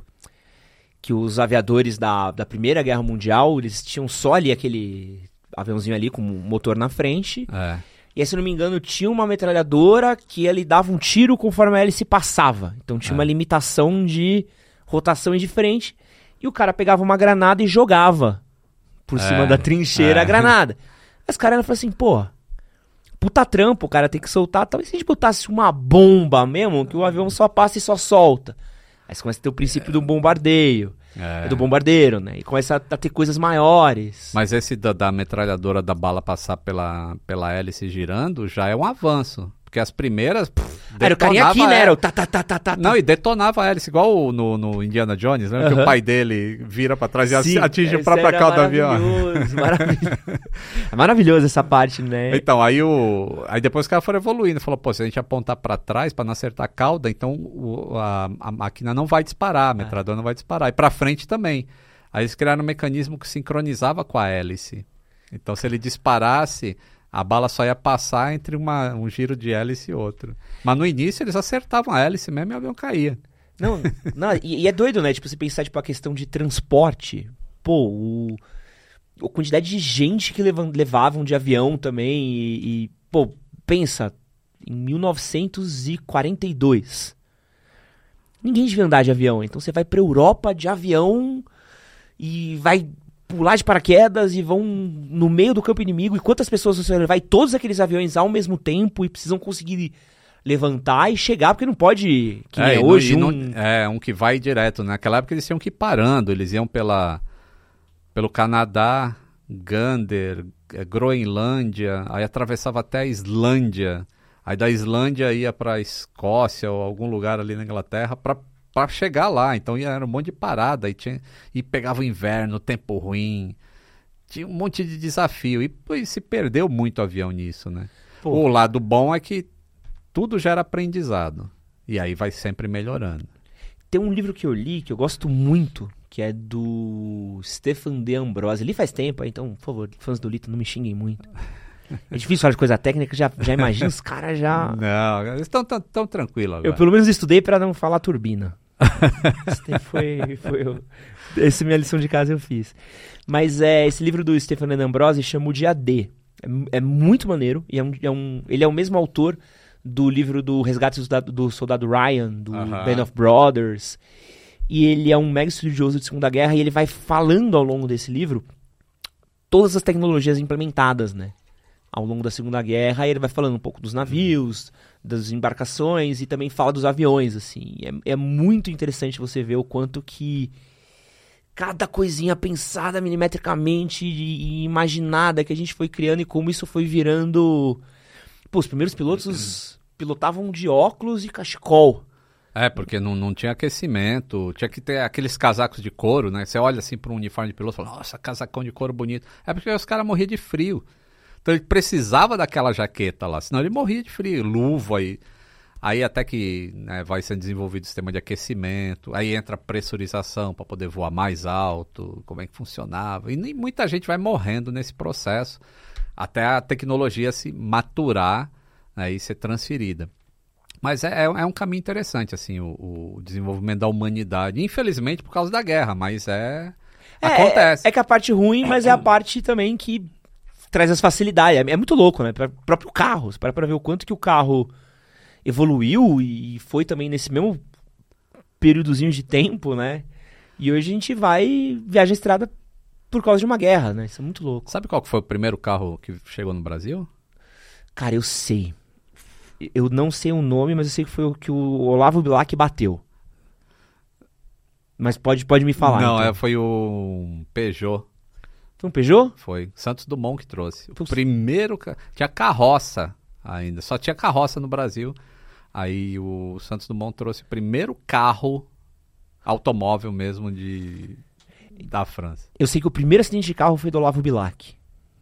Isso é uma. Deve ter batido numa carroça, né? É, não, bateu numa árvore. Olha. Mas o Santos Dumont era muito louco, né? Você parar pra ver. O Santos Dumont é uma parada que eu precisava sentar pra estudar, assim, porque eu acho muito. É muito legal a história dele e o que, o que ele desenvolveu. da- Ele era genial. O Santos Dumont era genial. Porque você para pra ver as limitações. Tipo, um cara tá no Brasil e vira o pai da aviação. Então tem um cantinho lá em, na Champs-Élysées, em Paris, que tem ali uma homenagem ao Tem Santos uma Dumont. plaquinha. A plaquinha. Encontrei ela completamente sem querer. E completamente sem querer. Eu tava, eu tava na Apple, tinha acabado de comprar Isso, um é, fone. é que ele morava naquela, na parte de cima da Apple. É ali. mesmo? É, ele Pô, morava ali, por isso que tem aquela plaquinha ali. a- Aqui morou o Santos Dumont. Eu tinha acabado de sair da Apple e vi uma plaquinha assim de homenagem ao Santos Dumont, assim, eu tava abrindo um fone, eu, olha, sabe, até tirei uma foto, mandei pro meu Aham. pai, falei, ah, pai, eu achei uma coisa do Santos Dumont aqui. Ele, eu acho que ele é meio negligenciado, assim, pelo, pelo mundo em geral. Porque tirando o Brasil, nem Portugal, por exemplo, considera o Santos Dumont o pai da aviação. É só o brasileiro mesmo que considera isso. Porque a gente não entende que pô, a criação do avião não é de um indivíduo. Antes do Santos Dumont, teve os irmãos Wright, que estavam desenvolvendo a coisa deles, teve o White, Gustav Whitehead, que estava desenvolvendo a coisa dele. Aliás, tem uma nova corrente americana lá, que está pesquisando o Gustav Whitehead. Provavelmente ele voou antes dos irmãos Wright, ele voou em 1901. Os Mas- Wright voaram em 1903 e os Dumont em 1906. Mas voou ou foi arremessado?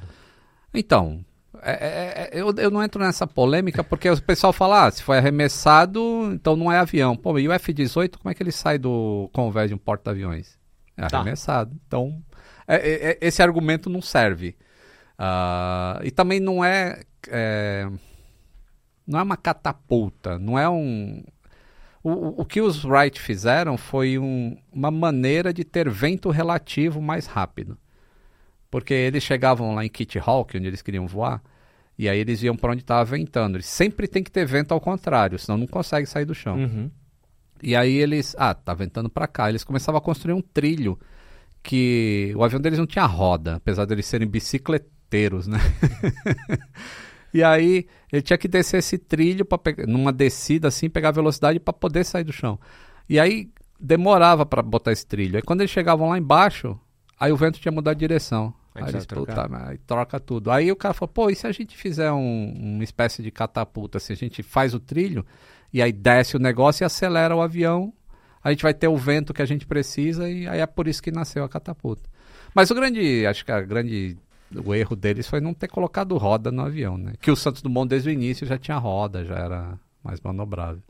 E tem toda a parada também. Tem um Nerdcast incrível também sobre isso, que eu acho que é, é muito legal. É- é- você, você participou também de um Nerdcast faz pouco Participei. tempo. É. Mas eu sei que tem um mais antigo ainda, que eles falam bastante sobre Santos Dumont, invenções.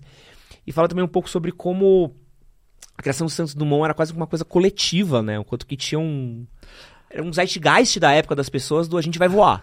É. E era um grupo de, de, de pessoas doidas, né? Que ficavam trocando ideia, carta, informação, do pô, eu fiz isso, subi um pouquinho. Aí o outro cara fala, pô, mas e se fizer isso daqui? Isso, é, é, é uma colaboração, é, uma, é, um, é um GitHub É?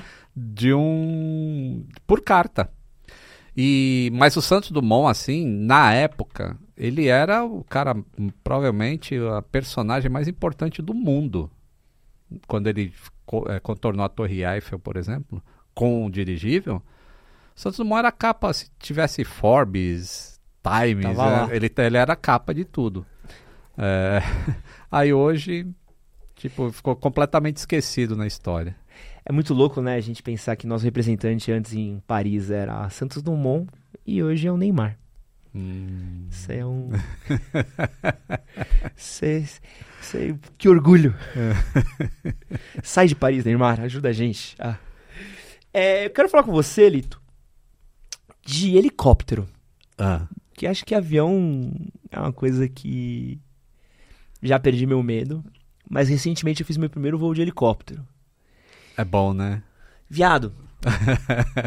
Eu pensei que eu ia morrer de medo, porque eu falei, cara, tipo, medo de avião eu tinha um Lito, né? O Lito não fala muito de helicóptero. Eu preciso encontrar o Lito dos helicópteros agora pra me ajudar. e foi uma paz. É, parece que você tá num bondinho, assim. É meio. Eu Qual? fui de. Qual, qual que era, você lembra? Não sei qual que é o helicóptero, não é o meu. Não, não vou lembrar, mas eu fui da Berrini até Interlagos. Que de carro deve ser uns 40 minutos no trânsito de São Paulo. Eu fui em menos de 10. Eu pensei que ia ser uma coisa mega. Pô, falei, puta, vai tremer, vai balançar. Vai... Cara, subiu. Que nem um elevador, assim, ó. É paz de Cristo, cara. Quantas, quantas, quantos assentos tinha? Tinham. Dois, quatro. Tinham pelo menos umas oito pessoas dentro. Ah, então é helicóptero grande já. Agusta, provavelmente, alguma coisa assim. E. E, e o São Paulo tem a fama de ser a cidade com o maior tráfego de helicópteros do mundo, né? É. Ou uma das mais. Essa que é a segunda maior do mundo. Qual que deve ter frota. para Nova York? Nova York Provavelmente é Nova York. É. Quanto que é tão ou mais seguro em relação a avião, helicóptero? Eu não tenho essa estatística. Assim, é... o, o, o que eu costumo falar é o seguinte: a, a aviação de asa fixa, ela é mais, é, como é que fala? Resist, não é mais resistente, ela é mais, ela permite que o erro aconteça sem levar a uma catástrofe. É, no caso de helicóptero, as coisas têm que estar sempre tudo muito certa. Apesar dele ter também as redundâncias e tudo mais, ele é mais crítico nesse aspecto de que tem que estar tudo certo, porque qualquer falha ali pode desbalancear alguma coisa. Então esse seria a diferença, assim. Mas estatisticamente eu não sei te falar se, é, se existem mais acidentes de helicóptero do que de aviação geral de asa fixa. Não... Tem uma competição assim da galera de helicóptero com ah, aviação? Tem, tem é mesmo? Treta, tem. Mas qual que é as três? Como não, é que é? Não, os, os de asa fixa falam que não, isso aí é avião de rosca, não vou em avião de rosca, não. E sempre tem. tem. Tem um cara muito legal, é o Aga. Ele, ele é muito legal no Instagram e no, no TikTok. Ele, ele faz humor, né? E assim, o, o, helicóptero que ele voa, se não me engano, a máquina é um, é um Robinson, que é, vibra muito. Então ele. Tipo, se o piloto ficar voando o dia inteiro ali, segurando mancha e ficar vibrando, aí ele ele faz o sketch assim, tipo, ele sai do avião, aí vai para casa, ele pega a chave do carro assim para abrir a, o carro, aí tá tremendo. Ele chega em casa, vai abrir, tá tremendo, porque ele voa o helicóptero que treme o tempo todo. Mas tem essa treta assim, tem um considera que o outro não, não presta e é, mas que o cara do helicóptero fala: ah, "É, mas pousa então com seu Cirrus ali no heliponto da Berrine". Não tem como. Não tem como, tem que ser helicóptero. Mas é saudável, assim. É, é de sacanagem, mas é saudável, assim. Não tenho grandes brigas, não.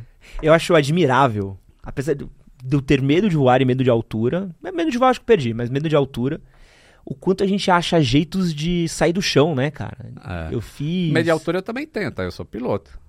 É. Para as pessoas saberem que uma coisa não tem nada a ver com a outra. Tem gente que fala, eu tenho medo de altura, não vou voar de avião. Mas não tem nada a ver com... Você está sentado na cadeira, é. o chão está aqui no seu pé. Você não está alto. é o referencial, né? É o referencial.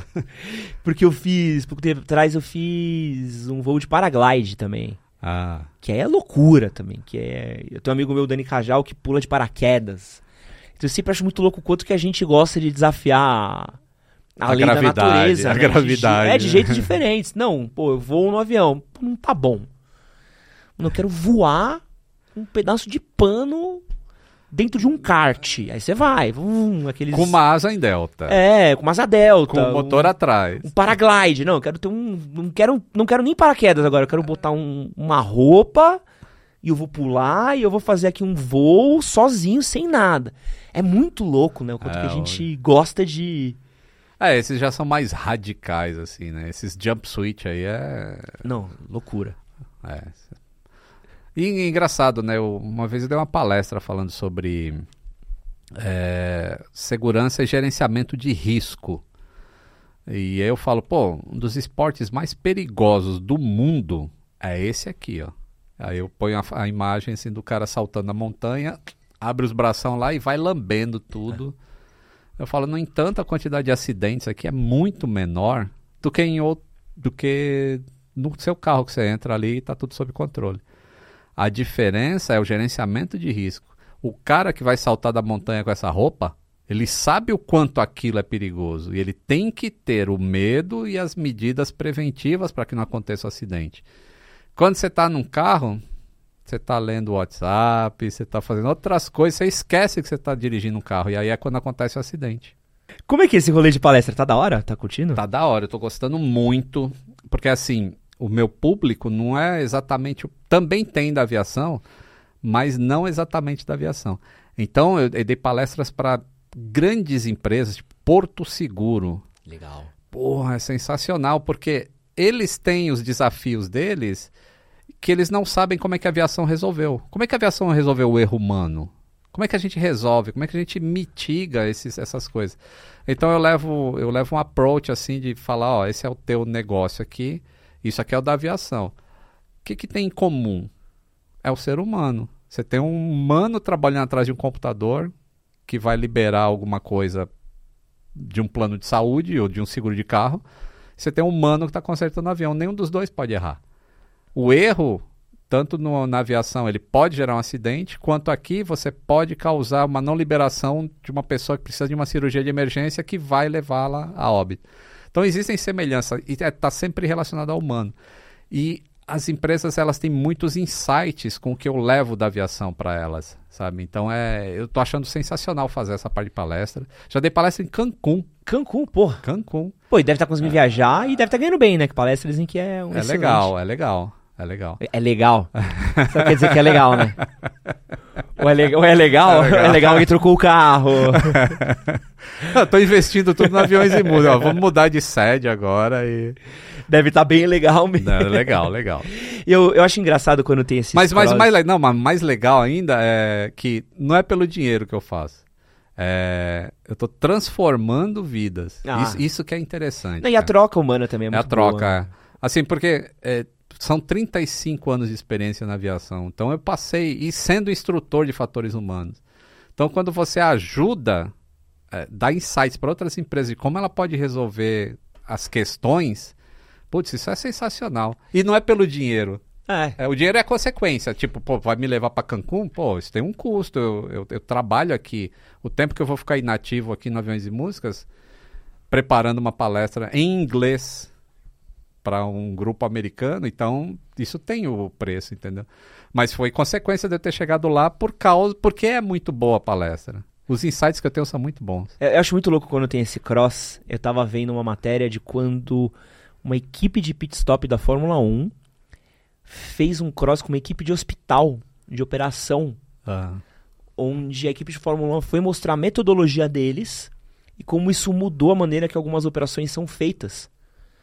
Porque antes você tinha o cara que pegava, sei lá, o cara que pegava o bisturi, era o mesmo cara que desinfetava o bisturi e ia no coisa ali. Uhum. Na Fórmula 1, o cara que pega o parafuso, a função dele é pegar o parafuso. E é isso. Só que essa, essa especificidade é o que garante velocidade. Uhum. E é o que garante que você tenha uma eficiência muito alta num curto intervalo de tempo, né? É por quando você tem uma cirurgia que você precisa tirar um coração e colocar outro no lugar em você precisa de eficiência, né? Você precisa é. de alta eficiência num curto é. intervalo de tempo. Acho muito legal e é muito curioso ver um cara da aviação indo dar palestra, né? É, principalmente negócio de qualidade, sabe? Eu já dei palestra de qualidade, assim, sem falar, porque quando a pessoa fala, ah, controle de qualidade, eu já pensar milésimos de tolerância. Eu não usei um cálculo, não usei nada. Foi para falar como é que você atinge a qualidade só fazendo as pessoas compreenderem que o trabalho que ela está fazendo é vital. Porque quando um mecânico ou um piloto assume o posto deles, eles sabem que aquele trabalho é vital. E aí como é que você olha para qualquer negócio? Tipo, tô montando um game. Pô, o teu trabalho é vital, cara. Vou te mostrar por que, que ele é vital. E aí é quando acontecem os insights. Teve uma notícia que circulou faz pouco tempo. E confesso que eu abri um sorriso quando eu vi essa notícia. Hum porque a gente já tava com a entrevista confirmada, eu falei, coisa linda de eu poder falar isso com o Lito. Aqui, ó, tô pegando aqui a matéria do Globo, que o título é maravilhoso, que é Tapa, Grito, Homofobia. Brasil tem recorde de brigas envolvendo passageiros de avião em 2022. Foram 585 casos, segundo o levantamento da ANAC. A média nos últimos quatro anos, nos últimos quatro anos é uma confusão por dia. É mole. Por que a gente tá tretando tanto em voo, Cara, olha. É... Não ouviram a Marta? é, então. É. essa já referência é pra quem é, é velho, essa, essa, essa, é mais pra quem é velho é. mesmo. Lá da época do caos aéreo.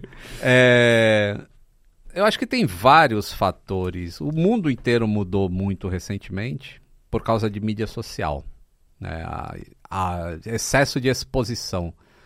E aí as pessoas começaram a normalizar algumas coisas e acham que pode, pode fazer isso. Sendo que os Estados Unidos também teve um aumento gigantesco. E aí isso inclui pandemia, inclui espectro político, inclui diversas coisas nesse caldeirão. Aí lá na hora que começou a ter esse spike, assim, muito alto, alto, a gente tá tendo muita coisa aqui de Unruly Passenger, esse é o nome que eles deram lá. Qual é o nome? Unruly Passenger. Maravilhoso é. esse nome. Aí eles falaram, ó, vamos partir de hoje é tolerância zero. Tá. O cara causou problema, é 120 mil dólares, acho, de multa. Uau. E o cara tirar de voo, ele pode entrar numa no-fly list. Ou seja, nunca mais na vida o cara vai entrar dentro de nenhuma empresa aérea.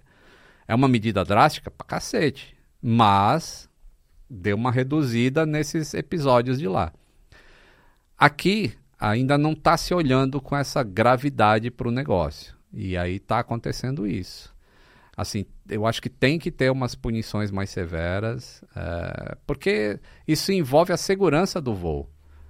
Sabe, é, o, o- o tripulante, ele tem que estar com o estado dele de fazer o voo de uma operação normal. A partir do momento que você está engajado numa briga, que é adrenalina, com cortis, com, sei lá, esses hormônios que entram na hora de uma briga, já atrapalhou o teu, a tua tomada de decisão e diversas coisas.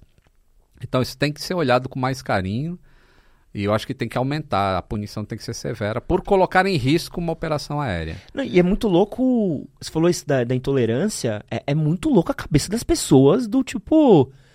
Pô, já tive em voo da pessoa chegar e falar: Oi, moço, você pode sentar ali pra eu sentar aqui? Assim. Nem, por favor, é, nada, não né? é, sabe? Não é um. Pô, esse, tipo, por que, que eu vou sentar lá? Não, é porque queria ficar do lado do meu namorado e ele tá aí. Aí, eu, tipo, pô, mas peguei a janela porque eu queria Vi na janela. vir na janela. Então, não, não vou sair daqui. Mas se quiser trocar, vocês dão um jeito. Mas parece às vezes que é um. É, Uma falta de senso, né? Eu acho que a educação piorou bastante nos últimos tempos aí. é, de- de- das pessoas acharem que elas podem falar qualquer coisa Uhum. e podem fazer qualquer coisa que não vai ter punição. É, isso é muito grave, né? Isso é muito problemático para uma sociedade em geral. Então a gente tem que voltar para o trilho nessa parte aí. E as pessoas não entendem também que, pô, é, muitas vezes um atraso de avião, como a gente já vê, muitas dessas brigas são ainda no balcão. O cara nem chegou no avião. Pô, tem meteorologia que atrapalha voo. Pode não ser lá na cidade do cara.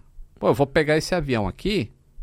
É, tá mó sol aqui, tá tudo tranquilo. O voo tá atrasado. A menina vem me dizer que é meteorologia. É, mas os pilotos que vão entrar nesse avião aqui, eles estão presos lá em Congonhas no dia que aquele jatinho quebrou lá e ficou 18 horas parado em Congonhas. Nenhum piloto chegou em lugar nenhum. Aí os voos vão ter que ser cancelados. Aí o cara não entende, ele vai partir para cima da funcionária da empresa aérea, que não tem culpa nenhuma. Isso é muito louco. A, É muito louco. A namorada do Michel, Michel Arouca, série maníacos, amigão meu, você ia amar o Michel Arouca. Ah, Acho que é o ser humano que mais daria match com você, é o Michel Arouca. Vocês têm o mesmo perfil de homens classudos, assim. O, a, a namorada dele é comissária de bordo. Cara, ela falou que o estresse que ela tem, que falou que antes a tá virando preocupação... profissão de risco agora. É, não, antes a preocupação era procedimento de voo. Ah, tem isso, isso, isso. Agora é conciliar briga, é briga de não sei o quê. Aí briga com. Pô, isso que eu acho maluquice. Um passageiro tá com criança, é gente brigando com a criança que tá chorando. Tipo, faz a criança parar de chorar aí, tipo. Cara, É, é, então. é, é uma é, falta é de- maluco, é fa- empatia, falta de empatia. Teve um, uma das, eu fui dar uma palestra uma vez em Recife. E aí tava eu e a Mila, né? A gente tava voltando e a gente tava com assento marcado, é, aquele espaço conforto. Aham. Aí quando a gente entrou no avião, tinha gente sentado no assento. Aí eu, aí eu nem, nem falo com a pessoa, né? Eu fui direto na comissária e falei, ó, tá ali na primeira fila. Ah, Tá sentado ali, aí, ah, é porque parece que tinha uma passageira em outro assento que não podia se locomover, e aí pediram para trocar, aí a pessoa se recusou, aí a gente teve que mudar, não sei o quê. Aí eu falei, tá, mas. Né, e eu? aí ela falou, ah, se tudo bem, po- pode ser aqui atrás, e se. Aí eu falo, pô, eu vou atrapalhar uma pessoa que tá que não podia se locomover, aí vou entrar em contato com outros que estão com camisa amarela ali, não vão sair do lugar e aí falei, não, tudo bem, eu sento lá. Mas evitei um- uma discussão assim. Mas É difícil, né? É, É. um... E, e isso aí, a gente tá falando de aviação, eu quero só deixar claro, porque sempre acaba caindo naquela seara do. Ai, aeroporto virou rodoviária, ai, qualquer um tá, vigia... é, tá, tá viajando. Cara, isso tá acontecendo em todos os lugares. Você pegar uma sala de cinema, É um desafio você ir numa sala de cinema sábado à noite. Olha só. Porque o que a galera não cala a boca. Fica com o celular aceso. Vagabundo pegando o celular na mão, gritando, um falando com o outro, no meio da sala, falando alto. É uma coisa que é, pô, fila de mercado, fila de estacionamento, o trânsito. É, é uma coisa que acho que a pandemia ficou tanto tempo isolado que agora a gente esqueceu, e tanto em rede social, que você pode xingar, pode ser hater, pode ser o que for, que agora que a gente voltou pra vida sociedade. real, é. Isso é. É, disseram, ah, não, o país vai sair melhor depois, a sociedade vai ser melhor Vai, depois da vai. pandemia. Piorou muito. é, vai. Mas é, faz tempo que eu não vou no cinema também, mas eh, eu já tinha percebido isso, que a, Tá a educação tá muito... Tá Assim, as pessoas não podem fazer o que elas querem. né? Senão a gente não consegue viver em sociedade. Senão vai todo mundo ficar em casa no Netflix mesmo e acabou. Ninguém vai, cinema vai acabar. É, esses ambientes sociais mesmo, restaurante, cara. Não. Você vai num restaurante aí. Não, o jeito como a galera trata o garçom é maluquice. maluquice. Por falar em, aeroporto, Ah, quero falar que ao longo da pandemia também, eu tive um vício. Que espero que chamava seja a série. Não, não. Era a série Aeroporto. Ah, Que eu- é muito legal. Que eu assistia aquilo e eu ficava assim, chegava no de São Paulo, eu falei assim, será que eu vou achar o Lito? Será que o Lito aparece aí? Vocês chegaram a ver alguma filmagem por lá? Sim, a gente via. Ai, Ah. cala a boca! Não acredito que eu tenho um insider do aeroporto aqui. Como é que é, mano, ali por trás? Não, equipamentos. é, a gente, tipo, não parava pra ficar vendo o que, que os caras estavam fazendo. Mas eu vi diversas vezes a equipe acompanhando os delegados lá. Porque a gente passa pelos mesmos locais, né? Ah, mas assim, não, não, não se vi direito o que, que eles faziam. Pô, mas, eu é. sou apaixonado por essa Mas série. série é sensacional. Isso é maravilhoso, pô. E, e o Casimiro reagindo, então? Melhor ainda. Não, Nossa senhora. eu comecei por causa do Casimiro. E aí chegou uma hora e falei assim: pô, não quero mais só ver pelo Casimiro, eu quero ver eu. quero ver A, a Mila ama. Ela já assiste isso há muito tempo. Agora acho que tá na temporada 2, alguma coisa Sim, assim. sim. Ah. Aí eu- esses dias eu tava voltando do Canadá e encontrei o gordinho que aparece. Ah. Quase fui tirar uma foto com Receita ele. Federal, É, né? gordinho da Receita Federal. já fiquei com medo, já falei, puta, vai taxar meus tênis. Mas aí já, já deu vontade de dar um abraço e tirar uma foto, porque é maravilhosa. O azul sério? é cocaína. Você, Ah! Você comemora, assim, parece chá revelação. É cocaína, pegada velha com cocaína. E como tem gente que cai nesses. né? É, às vezes as pessoas acham besteira, né? O, o- aquela pergunta que o cara no check-in faz: Você recebeu alguma coisa de alguém pra levar? Aí o cara, não. Pô, mas às vezes recebeu e o cara nem lembra e não fala nada. E aí vai, vai ser pego lá depois no bilhete azul. E como é que é a fi- fiscalização com vocês tem também? Porque deve ter uma preocupação enorme de mecânico passar coisa. É a que- mesma. É a mesma? Todo A- dia vocês tinham que passar pelo mesmo rolê? Gente entrava no aeroporto, aí passa no detetor de metais, passa no raio-x. Aí entra. Aí vou lá pro meu escritório. Aí vou entrar no avião. Para, passa o detetor de metais, subo no avião. Desço do avião, detetor de metais. Vou para meu escritório. Vou sair para almoçar, passa no raio-x, de metais. Almoço, volto para o escritório, passa de novo. Mas é, um pra pé no- funcionário. Ou não, é É uma entrada para funcionário. Nossa, mas deve ser um. Mas Ó, é, mas fica mó fila na hora do que tá todo mundo saindo. Fica aquela fila gigantesca que as pessoas, todo mundo tem que deixar lá as coisas pra passar no raio-x, passar no detetor, apitou, volta. Ninguém usa cinto e relógio, né? Então, é, na, na- na- na minha empresa eles já tinham falado, pô, toda hora apita cinto. Então eles fizeram um cinto que era de borracha. Pô! Aí ele, você inclusive prendia com borracha. A, a biqueira de aço, que era de aço para proteger a ponta do pé, aí ela virou de material de plástico reforçado, então não apitava mais. E assim você vai. Mas chegou, você chegou a ver ou saber de algum caso de, de mecânico envolvido em alguma uma coisa assim, de coisa ou- ou é Mecânico. menos? Mecânico difícil. Mas alguns Mas pessoal de funcionários- funcionário de rampa aconteceu algumas vezes lá. Inclusive gente que a gente conhecia, assim, de, aí você vê o cara sendo levado algemado lá dentro. Descobre que o cara é a ponte de um drug lord do México com É, o Brasil. São né? tudo, são tudo. Assim, não existe dinheiro fácil, cara. Não existe isso. E, e os caras acabam pagando pelos outros. É triste. Eu... É triste, mas o que eu acho maravilhoso na série Aeroporto é você ver como é específico o problema de cada região. Isso é maravilhoso. É. Aí, sei lá, tipo, o aeroporto Barcelona. Não, o da, da Espanha é Madrid, né? Não lembro. Tem ma- acho, que tem, acho que tem Barcelona e tem Madrid também. Que eles têm um problema de droga sintética, que é o rolê da Europa. É. Droga sintética. Aí Aí você vai, vai. pra Colômbia. Pô, é Bo- pô, cocaína ainda. Os caras chegam já. Parece que os caras deitaram no pau, no, no talco, né? Já chega inteiro de branco. Aí você tem o Brasil, quantidade de bicho que a galera tenta levar nas coisas, é maluquice, né? É. Aí tráfico sexual e mulher que vai e volta. É muito louco, né, cara? O, o aeroporto é um ecossistema muito maluco. É, ele, ele demonstra o que, que é a, a sociedade do local, né? Que ele tá. É muito, é muito maluco mesmo. Assista um episódio do Sapo de aeroporto, que é um episódio maravilhoso. Você já viu esse episódio do Sapo? É um, é um, é um jovem clássico da, da, do audiovisual que é, é um casal que tenta viajar com um sapo. E aí eles deixam o pessoal da companhia aérea em choque, porque os caras, tipo, como que você vai viajar com um sapo? Aí o cara por que, que a gente precisa pra viajar com um sapo? Ninguém sabe. e aí fica todo mundo, tipo, como é que você libera um sapo pra viajar? É maravilhoso, esse episódio é o creme de la creme. Pra gente terminar aqui, eu tenho. Eu vou guardar minha última pergunta, mas eu tenho algumas perguntas dos nossos inscritos aqui que eu queria fazer pra você. Manda. Pra gente fazer um bate-bola, jogo rápido aqui. Então, deixa eu pegar aqui. Abinha de comunidade. Ó, todas essas perguntas aqui foram enviadas pra gente na nossa aba de comunidade. Então, quem quiser saber, quiser mandar perguntas pra gente, ficar sabendo dos próximos convidados que a gente vai trazer, sigam a gente na. Sigam o nosso perfil, sigam a gente nesse perfil, no perfil do Manual do Homem Moderno também. E fiquem de olho nas nossas postagens, tá?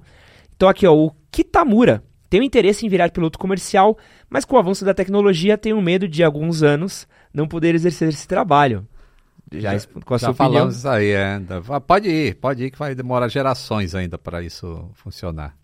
O Giliano Fornec mandou aqui, ó. Qual a parte da aviação mais te fascina e por quê? Aerodinâmica. Aerodinâmica? é o que mais me fascina. Porque ela é muito sutil, é o que deixa o avião belíssimo. é. Tipo, por que, que a asa é daquele jeito? Principalmente os aviões modernos, que, que ela faz aquele blending pra cima, assim? É tudo aerodinâmica. Então, a aerodinâmica é o, é o que é mais, é o mais complexo na aviação, mais tecnicamente desafiador, a aerodinâmica, e é o que é mais bonito, então é o que mais me fascina. Existe É a algum- matéria mais difícil da, da faculdade, a mecânica de fluidos, que fala de, de aerodinâmica. né? Existe alguma tentativa, algum estudo pra mudar a aerodinâmica do avião, um formato, alguma coisa ou não? Não se. é, já está tão eficientemente. Que é, mexe é a nisso. forma de gota de água. Se você solta água no espaço assim e ela vai descer uma forma de gota, Aham. aquele é o formato ideal que a natureza falou que o, o líquido vai conseguir chegar no chão. Então é É isso. a aviação já está no, no formato ideal. Existem me- pequenas melhorias. né? Agora, por exemplo, é, com a tecnologia que vai avançando, esse ar, quanto mais tempo ele ficar colado na asa, mais eficiente é o avião, menos arrasto ele tem. Então já existem maneiras de fazer o ar colar mais na asa, entendeu? Que Então é, a tecnologia vai avançando nesse aspecto de detalhes, mas a forma em si, já chegamos lá no, No- no quase ideal. Que demais. Lito, você disse também que gosta de navio. De onde veio e que despertou esse gosto? você curte um navio também? Muito. Eu acabei de, de voltar de Houston, eu fui pra lá principalmente para trazer uma maquete de navio, Ah, de 1 para 250, uma maquete desse tamanho assim, de madeira. É, e eu a só palestra tá legal. Quando o cara vai pra Houston comprar uma maquete, tá legal a navio, palestra. Não, é que eu não pago passagem aérea, né? Então, é, mantive os benefícios de viagem. É, e, e o amor veio porque eu, eu fui adolescente, eu fui criado ali em Santos, Ah, de pô. frente pro Porto de Santos. Então eu via muito navio, passava perto de navio. E a paixão ficou desde então. Eu gostava de navio antes de gostar de avião. Que legal. Aí agora eu consigo comprar uma maquete. Pá, é. Essa é a melhor parte de de ver o trabalho dando certo, né? É que, pô, os pessoal mandou umas perguntas técnicas aqui, mas. Vamos ver aqui. É só responder rapidinho aqui, ó. Vamos. É, o Lito gosta mais de voar de Airbus ou de Boeing? Eu gosto mais de voar na primeira classe. o quem que tá levando não, não faz diferença, mas o assento. Isso é. Quero ter esse prazer um dia ainda. Ainda o manual não deu certo ainda. Não tá, não tá tão legal a ponto de. Vindo um, minha volta apertada, não sei como eu consegui dormir. Mas vamos lá. Por que existem voos de pouso lento e voos de pouso mais rápido que dá a impressão de montanha russa? Guru Helton. É, bom, isso é questão de física. O avião sempre pousa contra o vento. É, se tiver menos vento no nariz, a velocidade relativa em relação ao solo vai ser maior. Outra coisa que altera é a altitude. Quanto mais alto, mais veloz o avião vem para o pouso. Então é isso que faz a diferença. Basicamente é só física, que é a outra maravilha da aviação. O... o- a única coisa que eu não superei ainda. é, vou até entrar nessa pergunta aí que eu guardei por último, até pra você fazer seu merchan. Lito, como perder o medo de voar? Com informação, principalmente. Tá. Tá. É, Eu, eu tenho um curso muito, muito legal que está transformando vidas, porque, tipo, o medo que você tinha era um medo, mas você entrava no avião. Aí eu pego o caso de pessoas que não entram no avião. Elas têm tanto medo, mesmo que nunca tenham voado, que elas não vão. E aí eu desenvolvi um método lito de falar a- as coisas de maneira correta para que a pessoa possa entrar no avião e ela possa ver o mundo que ela sempre quer, quis ver e não consegue ver por, por pavor. Então, é, quem quiser informação sobre esse curso, vai em medodevoar.com.br ou semmedodevoar.com.br. E é, é, é um, é um produto muito legal, é um curso, ele tem mais de 24 horas de, de material. Tem um grupo de apoio eh, também, de, de suporte.